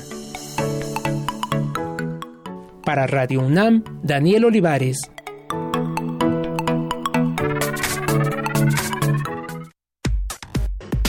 Relatamos al mundo. Relatamos al mundo. Queremos escuchar tu voz. Nuestro teléfono en cabina es 55 36 43 39. Internacional RU. Un terremoto de 7.1 grados de magnitud sacudió el sur de Perú, sin que hasta el momento se hayan reportado víctimas o daños de consideración. Después de que el presidente estadounidense Donald Trump abandonara las negociaciones con Corea del Norte para la desnuclearización de la península, el gobierno de Kim Jong-un defendió su propuesta. Habla la viceministra norcoreana de Exteriores, Choe Song-hyo. Nuestro presidente de la Comisión de Asuntos Exteriores no ha entendido cómo los estadounidenses han realizado la negociación. Aunque habíamos ofrecido lo que nunca antes habíamos propuesto, el desmantelamiento de todas las instalaciones nucleares de Yongbyon, el gobierno estadounidense sigue sin querer levantar parte de las sanciones. Me preocupa que nuestro líder pierda las ganas de continuar con las negociaciones. El primer ministro israelí Benjamín Netanyahu reaccionó ante las acusaciones en su contra. Señaló que se trata de una cacería de brujas por parte de la oposición. La izquierda sabe que no puede vencernos en las urnas, así que durante los últimos tres años ha estado llevando a cabo una persecución política contra nosotros. Una caza de brujas sin precedentes que tiene un solo objetivo, derrocar al gobierno de derechas que yo dirijo y poner en el poder al gobierno izquierdista de Lapid y Gantz. Al menos 29 personas han muerto y unas 80 resultaron heridas en un atentado en Somalia. Se trató de un camión bomba que explotó frente a un hotel de la capital somalí, Mogadiscio. En Nicaragua continúan las negociaciones en la mesa de diálogo nacional, que avanzan lentamente porque el gobierno rechaza algunas propuestas, que a continuación explica Juan Sebastián Chamorro, líder opositor y miembro de la Alianza Cívica por la Justicia y la Democracia. La libertad de los presos y las presas, el tema de las elecciones y el tema de justicia. Entonces, para cada uno de estos temas es necesario que contemos con eh, el apoyo eh, como país, quiero decir, el apoyo internacional. En su gira para recabar apoyos, el autonombrado presidente de Venezuela, Juan Guaidó, se reunió en Brasil con Jair Bolsonaro, uno de los primeros en reconocerlo y quien reitera su respaldo. Nosotros queremos la prosperidad en Venezuela y seguiremos apoyando todas las resoluciones del Grupo de Lima para alcanzar el objetivo que nos interesa a todos, la libertad y la democracia en Venezuela con audios de Euronews, las breves internacionales con Ruth Salazar. Prisma RU. Relatamos al mundo. Continuamos dos de la tarde con 25 minutos. Gracias por seguir con nosotros. Y ya empezó el FICUNAM desde toda la semana pasada y esta también le hemos estado recordando. Así que esperemos que muchos de ustedes que nos escuchan se hayan dado cita el día de ayer, pero todavía restan muchos días. Y que también se den cita en el programa El Retorno a la Razón. Y para hablar de, pues, de FICUNAM y del programa, ya está en la línea telefónica Montserrat Muñoz. Ustedes la conocen, eh, pues todos los lunes está con nosotros para darnos todas las actividades de la sala Julián Carrillo y bueno, pues es también quien está muy presente ahí en FICUNAM y el retorno a la razón. ¿Cómo estás, Monse? Buenas tardes. Hola, Deyanira, todo el equipo de Prisma RU, por supuesto, a toda nuestra audiencia en Radio Universidad. Es de verdad un gusto y un honor ser parte de un festival que tiene muchísimos colores. Ayer inició y de verdad en la película inaugural pudimos eh, conversar, por ejemplo, en el Retorno a la Razón con Michel Lipkes, el director eh, actual del TICUNAM, también pudimos ver a los asistentes que desbordaron la sala Miguel Covarrubias. Y bueno, pues hoy también en el Centro Cultural Universitario hay funciones que son de entrada libre, o sea, son gratuitas, no hay boletos, solo se tienen que formar y pues así asegurar eh, su lugar, bueno, asistiendo también con tiempo y bueno, pues también de parte del equipo del Retorno a la Razón estamos de nuevo por novena edición eh, ya llenos de cine, ya eh, con expectativas sobre nuestras películas favoritas, sobre los debates que podemos hacer eh, acercándonos a este tipo de cine y pues los invitamos a escuchar el programa de Yanira. Claro, es a las 8 este, de la noche. Exactamente, sí, de 8 a 9 de la noche por el FM, también para cualquier parte del mundo eh, por nuestra página en internet.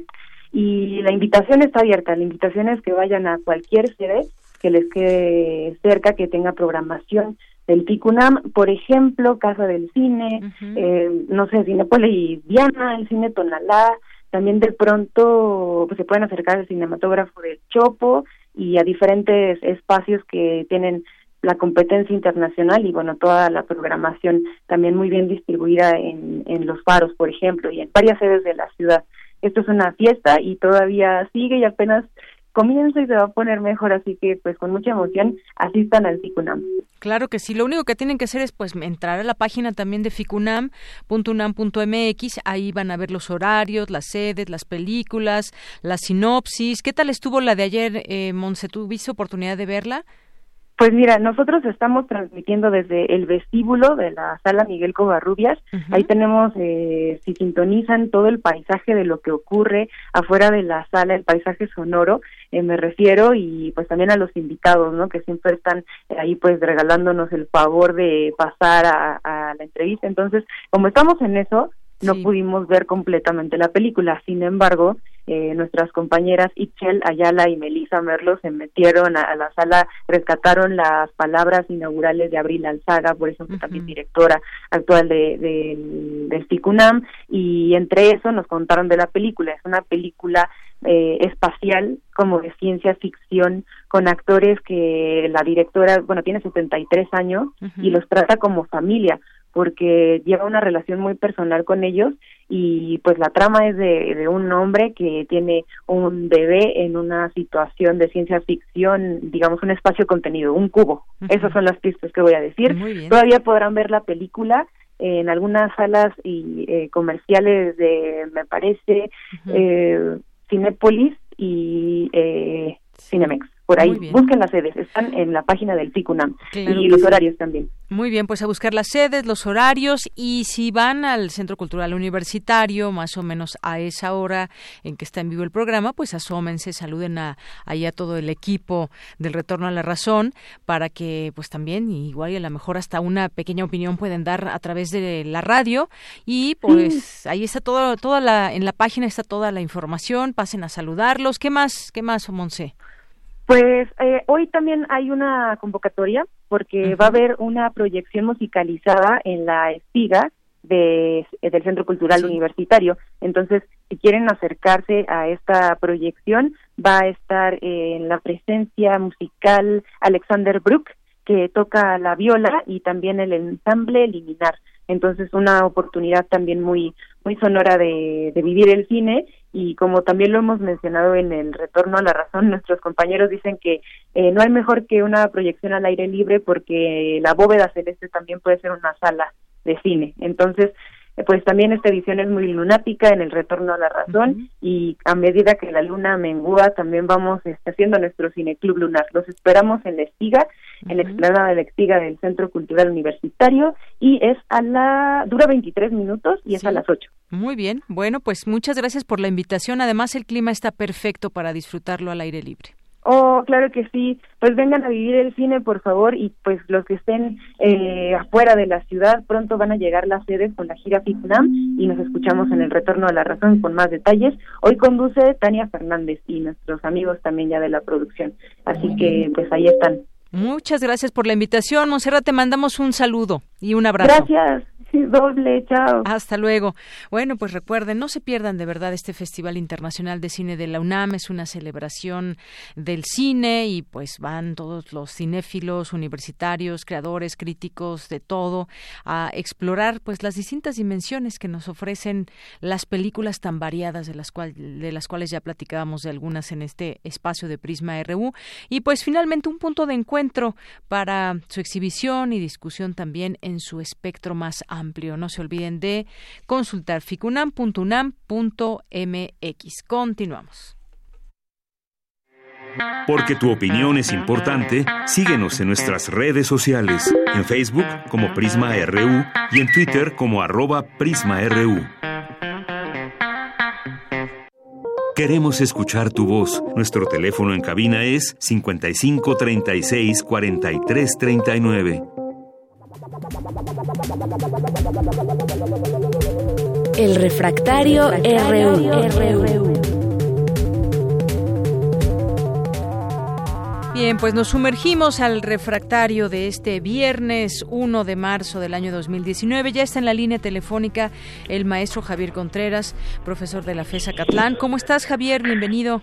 Hola, ¿qué tal, Deyanira? Muy buena tarde para ti, todo el amable auditorio. Pues una vez más aquí en Refractario y hoy, como cada viernes que nos escuchamos, hoy es un día para estar vivos porque tenemos muchas cosas muy nuevas y verdaderamente buenas, me parece, para el país en este día, que es un gran día para estar vivos. Así es, eh, Javier. Bueno, vamos a empezar, si te parece bien, con la Guardia Nacional, ya que pues eh, fue avalados los distintos puntos, la discusión que fue muy, eh, muy amplia y muy fuerte y álgida en algunos momentos.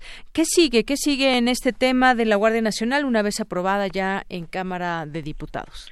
Pues bien, me parece que lo primero que tendríamos que rescatar es el acuerdo que se consiguió en ambas cámaras. Ya lo habíamos discutido un poco la semana pasada y también este, en ediciones anteriores. Sin embargo, cabe resaltar que además del consenso logrado en el Senado de la República, se logró también este apoyo mayoritario en la Cámara de Diputados y me parece un acto encomiable por parte, sí, de una oposición responsable, pero también de un gobierno abierto y dialogante, por supuesto, el impulso de la sociedad civil. ¿Qué sigue ahora? Pues bien, cabría mencionar al auditorio que nuestro proceso legislativo en México no se acaba aquí la historia. Lo que viene es un, podríamos llamarle una gira artística de esta nueva ley aprobada en el Congreso por los congresos locales de nuestro país. Lo que se requiere ahora es la aprobación de cuando menos la mitad más uno de los congresos que integran a los Estados Unidos mexicanos y en función de ello podremos tener finalmente esa reforma constitucional. ¿Cuántos congresos requerimos? Requerimos la aprobación cuando menos de 17 congresos de los estados que componen a nuestro país. Muy bien, bueno, pues es un tema del que se seguirá hablando en todo momento. Esta es una primera fase, digamos, de todo el proceso que viene con la Guardia Nacional y ahí estaremos en esta discusión, Javier. Otro de los temas que también tenemos y que es importante platicar el día de hoy es esta primera etapa de apertura de los archivos del CISEN y de la DFS. ¿Qué te parece, pues, esta posibilidad que nos eh, abrirán estos expedientes? Que podremos conocer? A mí me parece que esto es una gran noticia que dio a conocer el presidente Andrés Manuel López Obrador porque no solamente se trata de abrir documentos y dárselos al Archivo General de la Nación, hay algo que debemos entender que hay un derecho humano a la verdad también a la información e incluso hablar de la construcción de memoria, que es un proceso que en muchas ocasiones se tiene olvidado. Y esto va a conseguir apoyar a los investigadores, sobre todo hablemos de los historiadores o estudiosos de ciencias sociales, para obtener más información. Hablamos de una primera etapa que es de 1985 para atrás, pero vamos, de llanera, ¿cuántas cosas no ocurrieron en los regímenes anteriores en este país de corte auténticamente autoritario, donde se disfrazaba la información, se ocultaba y me parece como una recomendación para todos los investigadores que se deben revisar con mucho detenimiento esos documentos, porque no sabemos si pueden estar plagados como era anteriormente en los sistemas de comunicación eh, de mentiras, de malas versiones o información para incriminar a las personas. Creo que es un paso fascinante, pero hay que revisarlo con mucho detenimiento para poder construir memoria. Claro, y todo esto, pues, eh, en un tema también de transparencia, en esta apertura de archivos, igualmente del Centro de Investigación y Seguridad Nacional, que, pues, estaban reservados con esta apertura para la consulta, como bien decías, de historiadores, pero también de la población en general, que estamos interesados en saber qué guardan esos archivos, cómo se clasifica la información. Yo creo que se, resulta interesante para mucha gente en este país. Por supuesto que sí, no solamente va a ser interesante, insisto, se trata de un debate de derechos. Más allá de la nota periodística de wow, se abren los archivos, es pensar en que tenemos ahora derecho a conocer nuestro pasado, a generar una narrativa desde la sociedad misma, a investigar y mostrarle a las mexicanas, a los mexicanos e incluso al mundo entero las consecuencias y los efectos de los abusos en tiempos anteriores creo que este va a ser un gran ejercicio, un riquísimo ejercicio de investigación, de construcción de memoria y, claro, de derecho de acceso a la información. Así es. Y también, eh, Javier, por último, me gustaría comentar contigo ese tema sobre, pues siempre sabemos que es importante, son importantes los contrapesos en un gobierno, en una democracia, siempre es importante, pero ¿cómo construir esos contrapesos? Eh, sabemos que hubo un frente opositor, de alguna manera, al presidente López Obrador, eh, 50 personajes que buscan ser el contrapeso al presidente. ¿Qué te parece esta formación o esta, pues sabemos, es importante, pero también es importante importante conocer quiénes son las personas que puedan ser un contrapeso para, para este país. Por supuesto, a mí me parece que a mí me parece muy relevante, Dayanera, por dos causas. La primera, como bien dijiste, hay que identificar quiénes son ese llamado contrapeso y a qué le están haciendo contrapeso. Hay una narrativa, o le podríamos llamar contranarrativa, donde marcan pues que el presidente tiene un cierto talante autoritario, cosas de ese tipo, pero a mí no me parece de esa forma, pues porque hemos visto esta apertura en términos de información desde que comenzó el sexenio, cosa que no habíamos revisado. Justamente ayer publica un artículo, me parece, en el diario El País, eh, Jorge Cepeda Patterson, hablando que el presidente López Obrador a la fecha ha respondido 1.500 preguntas en las conferencias matutinas, mientras que el expresidente Enrique Peña Nieto no volvió a responder preguntas abiertas desde aquel fiasco de la Feria Internacional del Libro, si todos recordaremos, por supuesto. Entonces, creo que hablar de un frente opositor es preguntarnos para qué o de qué, en primer lugar y como tú misma mencionaste, identificar a las personas. Pues bueno, creo que no es tan importante ahorita mencionar nombres puntuales, pero podemos ver si revisamos las notas y el desplegado eh, mostrado en su momento por el diario Reforma que se trata de frentistas, es decir, las personas que apoyaban al ex candidato presidencial Ricardo Anaya, pues promoviendo este llamado frente opositor o el yo sí quiero contrapesos. Lo siento mucho, pero en el sistema constitucional mexicano los contrapesos ahí están. Habría que preguntarnos en términos estrictamente políticos, esas personas qué clase de representatividad tienen en función de la agenda política, porque a mí me parece que muchos de ellos, salvo un par de gobernadores que salieron por ahí, en realidad no gozan de una legitimidad democrática o que puedan sostenerse en una postura de representatividad en términos populares. Muy bien. Bueno, pues eh, Javier, tú dices, no quiero decir en ese momento algunos nombres puntuales, pero bueno, está, yo sí diré algunos, si te parece bien.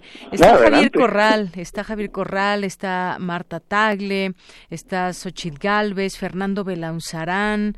Eh, no voy a dar opinión de cada uno de ellos, cada quien pues conoce quizás a estos personajes y bueno, podrá tener una opinión a favor o en contra de ellos, buena o mala. Está Emilio Álvarez y Casa, por ejemplo, Gustavo Madero Muñoz, eh, Laura Agustín Basabe, que vemos que son personajes también de, de la política que han estado, por ejemplo, en el caso del PRD, del PAN, eh, los que acabo de leer, está Cecilia Soto, por ejemplo. Claro. Están, ¿quién más? Guadalupe Costa Naranjo. Yo creo que también sus trayectorias, los pasos que han dado políticamente, hablan por sí mismos.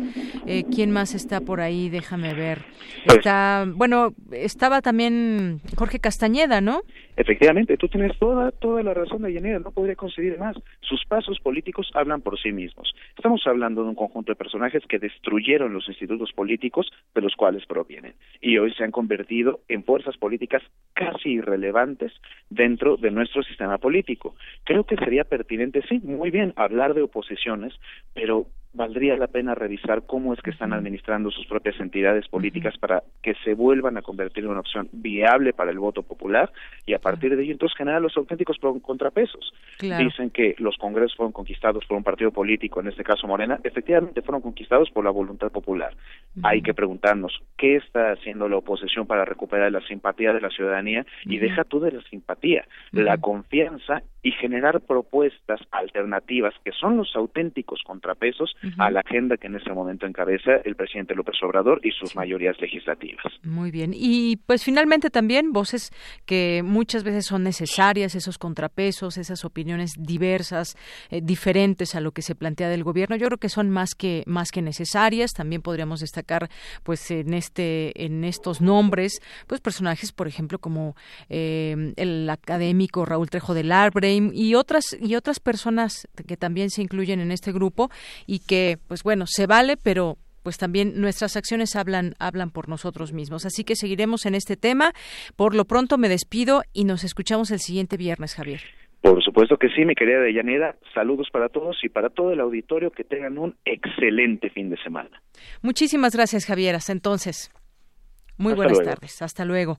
Y bueno, pues rápidamente aquí algunas de las notas nacionales. La ONU celebra amnistía a campesinos amapoleros. La Junta de Fiscalización de Estupefacientes de la ONU avaló que ante la eventual legalización de la amapola en México se dé amnistía a campesinos obligados a trabajar para el narcotráfico.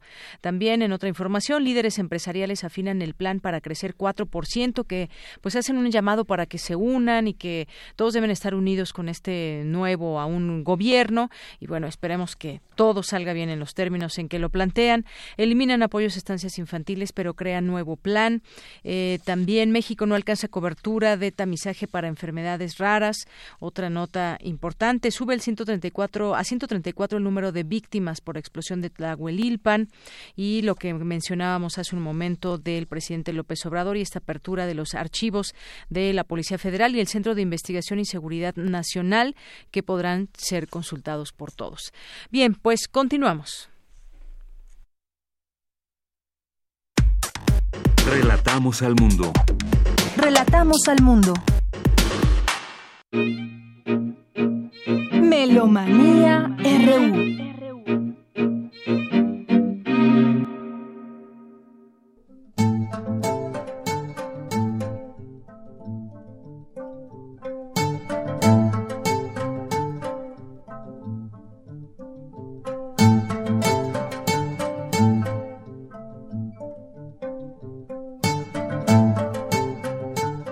Pues ya nos sumergimos ahora en la Melomanía RU con Dulce Wet. ¿Cómo estás, Dulce? Contenta de celebrar los 80 años de Leo Brauer. Muchas felicidades, Leo Brauer, músico, compositor cubano. Fue multiinstrumentista, tocaba el violonchelo, el clarinete, la percusión, el piano y además de la guitarra, que hizo toda una historia, un hito ha venido varias veces a ofrecer cursos, lo tuvimos hace dos años aquí en cabina, tenemos su testimonio de oídas por si usted quiere escuchar dos testimonios, ahí métase a la página, a nuestra página y en el podcast 66 puede conocer más. Estamos escuchando Paisaje Cubano con Rumba de 1985. Esto es música del álbum Ponciana con el cuarteto de guitarras Manuel M. Ponce, una producción de Urtex de 1999. Este Brauer, bueno, fue nieto de Ernestina Lecuona de Brauer, que era compositora y pianista. Ahora que estamos de, recordando la pues la participación femenina, ¿no? Y este bueno, pues a los 21 años se vuelve profesor, el, el, profesor más joven de una universidad estadounidense. Su primer estilo, digamos, incorpora mucho el serialismo, el dodecafonismo, él estaba muchas veces inspirado en Luigi Nono y Yanis Enakis, ¿no? Pero este último periodo, si ustedes alcanzan a escuchar, es casi música minimalista, ¿no?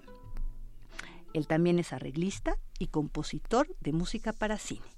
Vayamos ahora a escuchar un poco de la música de Jacques Ibert, porque tenemos regalos. Mm, muy bien, atentos.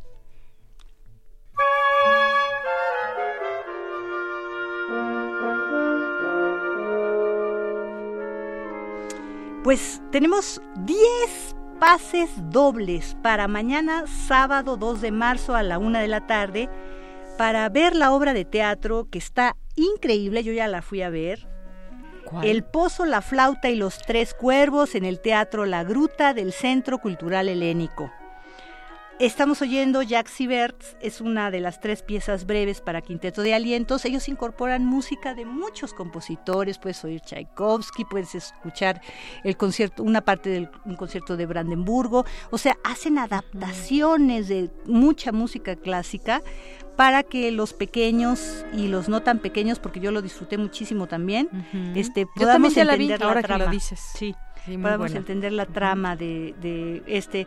Y creo que muy muy exitosa la, los títeres de sombra no creo que es además me enternecieron muchísimo porque los chicos del quinteto son muy jóvenes. Entonces son miembros de un quinteto de alientos del Conservatorio Nacional de Música muy responsables, realmente muy profesionales y creo que vale mucho la pena. Realmente han sido muy generosos con nosotros, se los agradecemos mucho y van el teléfono 55 36 43 39. 10 pases dobles. 10 pases dobles para mañana sábado. Muy bien, entonces vámonos ahora con las invitaciones. Tenemos Alex Cuba, que es, ustedes lo conocen, cantautor, va a estar en el Tejedor el domingo 3 de marzo. Él nos ofrece dos pases dobles para el domingo 3 a las 20 horas. Escuchemos su invitación. Hay en La Habana y en cualquier lugar quien se lleva por las apariencias, quien esconde toda la inocencia, quien no aprende a respetar. Más. Hola amigos de Melomanía y Prisma RU, mi nombre es Alex Cuba y es un placer para mí invitarlos a mi concierto en el Foro del Tejedor día 3 de marzo a las 8 de la noche. Buscando el ojo que quiera alucinar. Voy a tocar mi propia música, por supuesto soy cantautor cubano, canadiense. Por supuesto vamos a, a estar presentando un nuevo sencillo. Me voy a atrever a hacer un par de canciones nuevas de mi disco nuevo pero va a ser un placer para mí compartirlas. Voy a tener invitados de lujo. Me refiero a la gran Silvana Estrada, mis otros invitados para el concierto del Tejedor, los rumberos. Y bueno, como que vamos a estar todos juntos allí. Que no tiene freno ni tampoco riendas, donde si te duermes te pasan la cuenta. Ya no existe el tiempo y nada es mentira ni es verdad. La Habana es una ciudad. Los espero 3 de marzo en el Foro de Tejedor a las 8 de la noche para guitarrear y cantar. Y yo voy a disfrutar mucho de, de ese público caluroso y amoroso que me sigue en la Ciudad de México. La Habana es una ciudad hembra que no tiene freno ni tampoco riendas, donde si te duermes te pasan la cuenta, ya no existe el tiempo y nada es Y nos vamos ahora también con una invitación de los embajadores de España Miguel y de Austria Anja para los conciertos previos y para el primer fin de semana de Eurojazz. Eurojazz ya tiene 22 años y ustedes saben que pues es cada año en el Senat en las áreas verdes. Este año es del 9 al 31 de marzo. Para este 9 de marzo, el, cuarteto Luis Verde Cuartet de España es el que abre, pero tiene otros previos, lo vamos a oír la invitación, las invitaciones. Y el domingo 10, Jazzical Trio y el Minimal Jazz Chamber Music H15 de Austria. Escuchemos las invitaciones. Todos los amantes del jazz que siguen a Radio UNAM están invitados el día 6 de marzo a las 21 horas en el Centro Cultural de España a escuchar al cuarteto Luis Verde.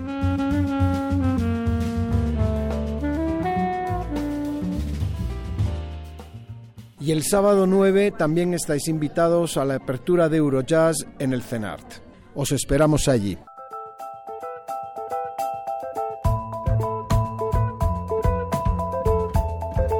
Hola, buenas tardes. Amigos melómanos de Radio UNAM, los invito por parte del Foro Cultural de la Embajada de Austria a asistir el día 10 de marzo, domingo 10 de marzo, al primer fin de semana del Eurojazz, a ver y escuchar al grupo fenomenal de Austria que se llama High Five.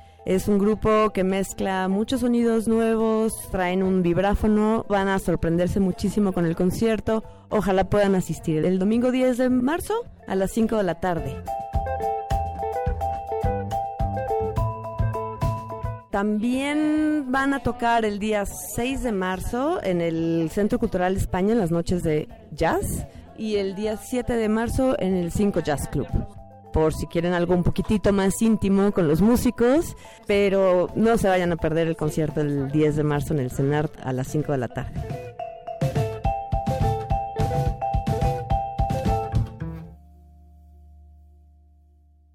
Nos vamos ahora con la invitación de Monique Rossetti. Rassetti. Ustedes se acordarán que durante febrero tuvimos todas las participaciones en el Casino Español, conciertos gratis los domingos. Bueno, ahora son en el Seminario de Cultura en Mazarico, casi junto al conservatorio. Entonces, bueno, escuchemos porque son todos los domingos de marzo y entonces ella nos hace para cada fin de semana una invitación. Muy Vámonos.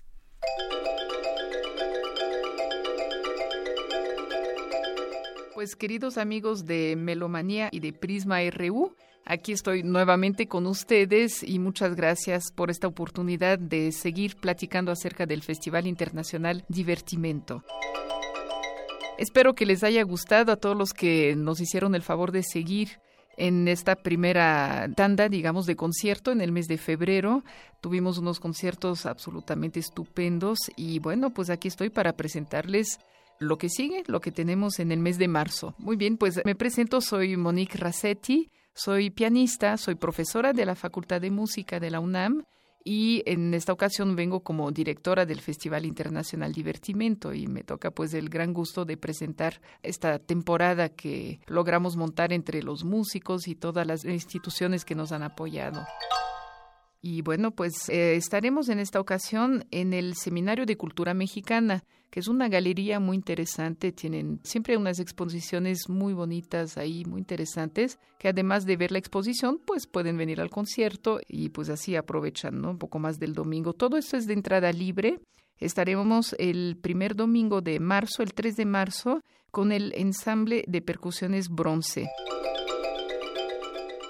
Esta es una propuesta del maestro Alfredo Bringas, que es profesor de la Facultad de Música de la UNAM y viene con varios chicos de la, de la Facultad de Música con orquesta de percusiones. Es algo muy poco usual tener una orquesta de percusiones en un concierto. La verdad es de una intensidad impresionante. No se lo vayan a perder. Es muy buen programa.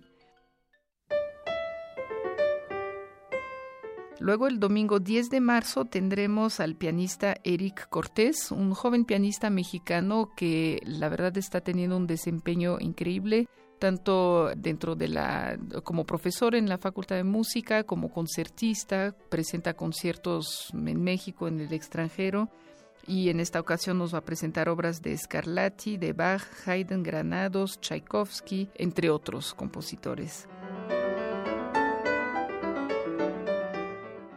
Luego tendremos el 17 de marzo al flautista Rafael Urrusti y al pianista Naoya Seino, con obras de Berkeley, de Poulenc y de Taktakishvili, poco conocidos en cuanto a nombres, pero de veras tienen que venir a escuchar esta música, es fantástica es muy atractiva, un romanticismo tardío, eh, así de, de, excelente nivel estas obras. Luego tendremos el domingo 24 de marzo al gran pianista Mauricio Nader, ya muy conocido en el ámbito musical.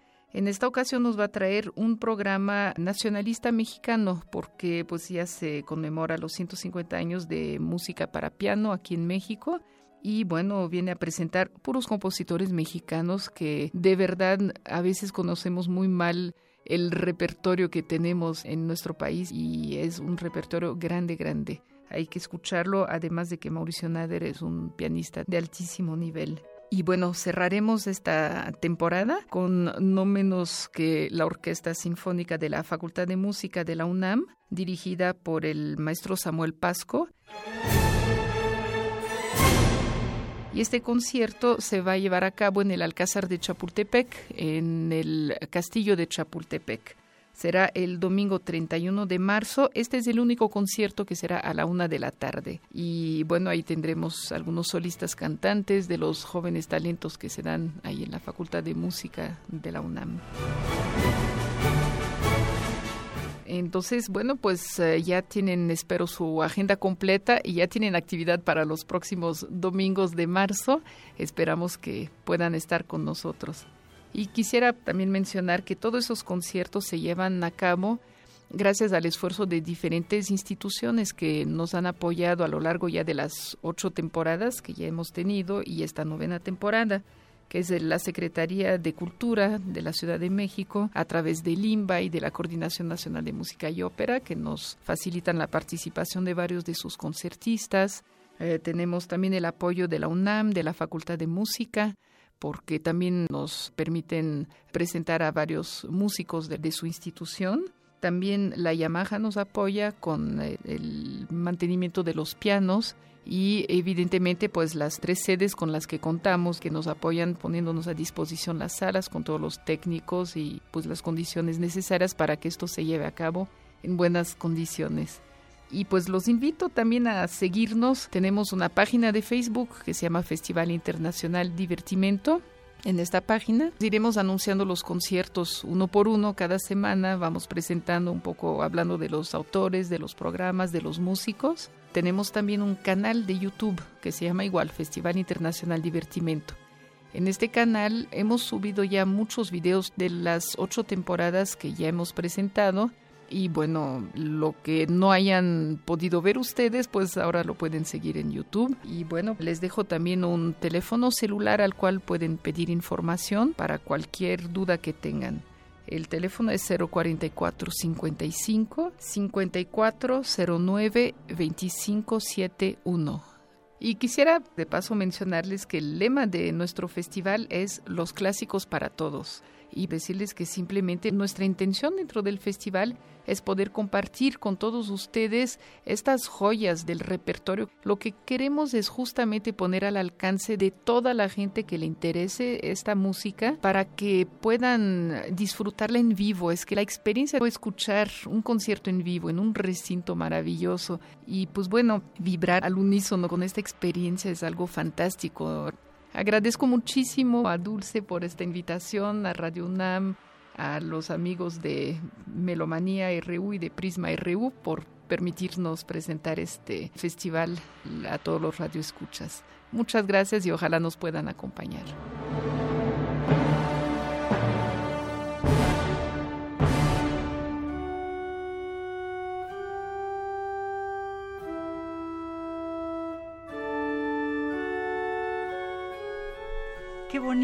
Mm. Frescobaldi con su Ricercar, con obligo de vaso come apare, porque recordamos su fallecimiento un día como hoy, pero de 1643. Amigos, les recuerdo que todavía tenemos boletos para El Pozo, La Flauta y Los Tres Cuervos, que se presenta en el Teatro La Gruta del Centro Cultural Helénico, con un quinteto de alientos del Conservatorio Nacional de Música y Teatro de Sombras. Está muy bonita la obra y vale mucho la pena. 55 36 43 39. 55 36 43 39. Y bueno, hay que decir que Frescobaldi estudia con Carlo Gesualdo, nada menos y nada más. Y fue organista de la Basílica de Santa María una de sus obras más importantes es este Flori Musicali, en donde convergen muchas de sus piezas, sus tocatas, todo lo que hizo durante el, periodo que fue organista de la Basílica de San Pedro en Roma. Y luego fue organista de la corte de los Medici en Florencia. Entonces, bueno, Frescobaldi es uno de los inventores de la concepción moderna del tiempo y sirvió de influencia a compositores como Froderberg y por también como el propio Johann Sebastian Bach. bueno, pues esto es todo en Melomanía, les agradezco muchísimo y seguimos este mes de marzo, va a haber muchas actividades, todo Eurojazz, todo divertimento y lo que viene. Muy bien, muchas gracias Dulce Wet y gracias a ustedes que nos sintonicen. Soy de Yanira Morán y en nombre de todo este equipo, gracias, buenas tardes, nos escuchamos el próximo lunes.